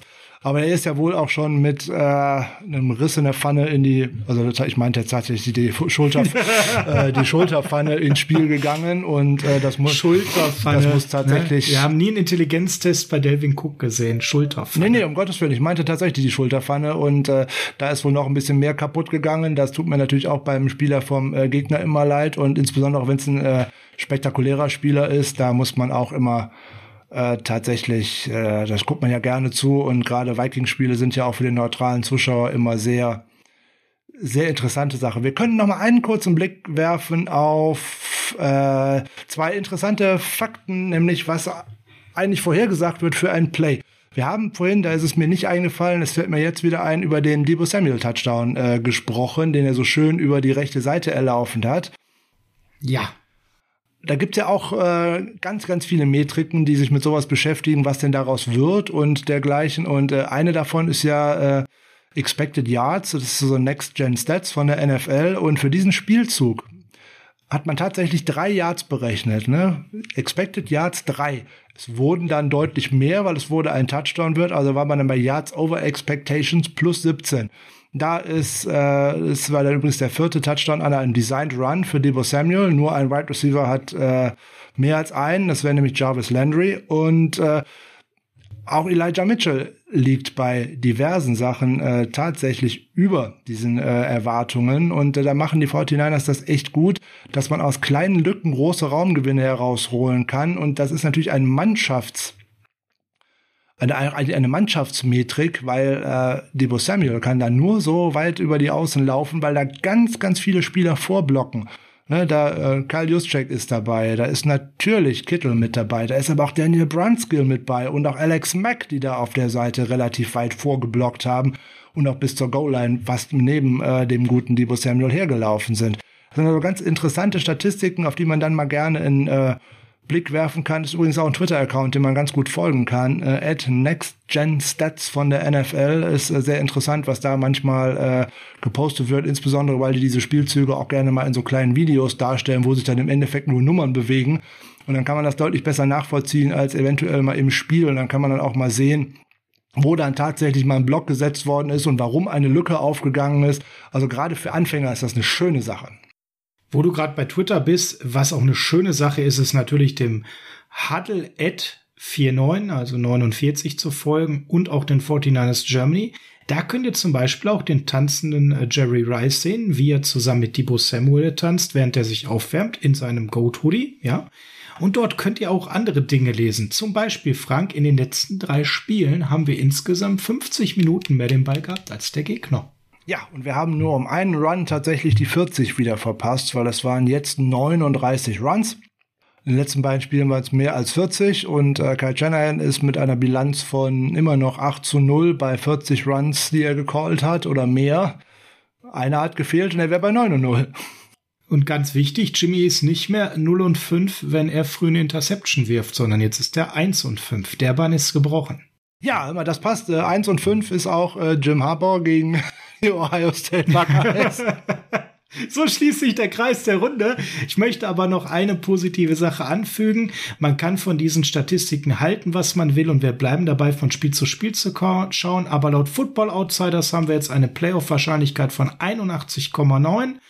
Die ist mal um 22 Prozent gestiegen. Durch den äh, Sieg bei den Vikings, bei ESPN sind wir bei 76 Prozent und bei 538 bei 72 Prozent. Das klingt alles doch jetzt wieder so, als hätten wir auch ein bisschen länger was von der 49ers-Saison. Jetzt müssen wir es halt gegen die Seahawks bestätigen. Frank, ich freue mich drauf. Genauso freue ich mich darauf, wenn du uns jetzt wie immer charmant sonnig rausschmeißt. Äh, charmant und sonnig, äh, das mache ich gerne, äh, insbesondere weil ich die äh, Community damit verschone, dass ich singe. Das ist irgendwie auch an mich herangetragen worden nach dem Michigan-Sieg. Das werde ich definitiv nicht tun. Das kommt gar nicht in Frage. Schade, heute wäre die Chance gewesen. Heute hättet ihr ihn davon überzeugen können. Nach so einem Wochenende. Nein, nein, nein, auf gar keinen Fall. Ich werde hier nicht Hail to the Victor oder irgendetwas anderes singen. Das kommt äh, überhaupt nicht äh, äh, in Frage. Ähm, ich will ja keine Menschen vergraulen und äh, das kommt überhaupt nicht in Frage. Ich habe alles nur keine äh, Singstimme. Das ist nicht so. Ähm, das überlasse ich lieber denjenigen, die das können und äh, die Jungs von Hard of Chrome können das wirklich gut. Äh, könnt auch gerne mal die Homepage von den Jungs ähm, tatsächlich mal besuchen. Äh, da könnt ihr auch CDs und andere Devotionalien bestellen. Die haben auch geile Hoodies. Ich habe übrigens auch einen und äh, von daher könnt ihr gerne mal machen. Ansonsten Hard of Chrome. California gegen Ende der Woche gibt uns natürlich wieder ne, Sea, äh, Seahawks Preview. Wer ja, über was ein bisschen über die Rivalry erfahren möchte, kann das bei uns gerne schon tun, nämlich äh, bei Patreon. Es gibt eine Folge, die war in der letzten Saison. Da gibt's ähm, alles rund um die Rivalry gegen die Seahawks, wie das denn entstanden ist und wer da so hauptverantwortlich für dabei ist. Das kann man immer noch reinhören. Da gibt's nur zwei Spiele, die danach bis jetzt stattgefunden haben. Die haben in der eigentlichen Rivalität nicht so viel verändert. Also wer da noch Bock drauf hat, äh, folgt uns da auch gerne, äh, supportet uns und ähm, habe doch die eine oder andere Idee, was Bonus-Content angeht. Ich muss mir da schauen, wie das irgendwie zeitlich passt. Also, Heart of Chrome, California in eine regnerische Woche, aber das kann uns ja völlig egal sein. Mit den Siegen hier im Herzen gucken wir auch äh, guten Gewissens in die, auf das kommende Wochenende und natürlich auf die Partie gegen die Seahawks. Oder Sascha? Absolut, ich freue mich drauf und äh, gegen die Seahawks ist sowieso immer mein persönlich Lieblingsdivision-Duell und äh, ja, es wird großartig werden. 4-0. Es wird großartig werden, ja, auf jeden Fall. Äh, vier Siege in Folge würde ich auch gerne haben, aber da müssen wir ein bisschen was für tun. Auch die 49ers müssen ein bisschen was dafür tun. Während die 49ers ihren Gameplan äh, erarbeiten, implementieren, machen wir uns Gedanken darüber, was wir denn für schlaue Ideen dazu haben. Und die hört ihr dann am Freitag. Also, schöne Woche mit Heart of Chrome. Wir hören uns am Freitag. Ciao.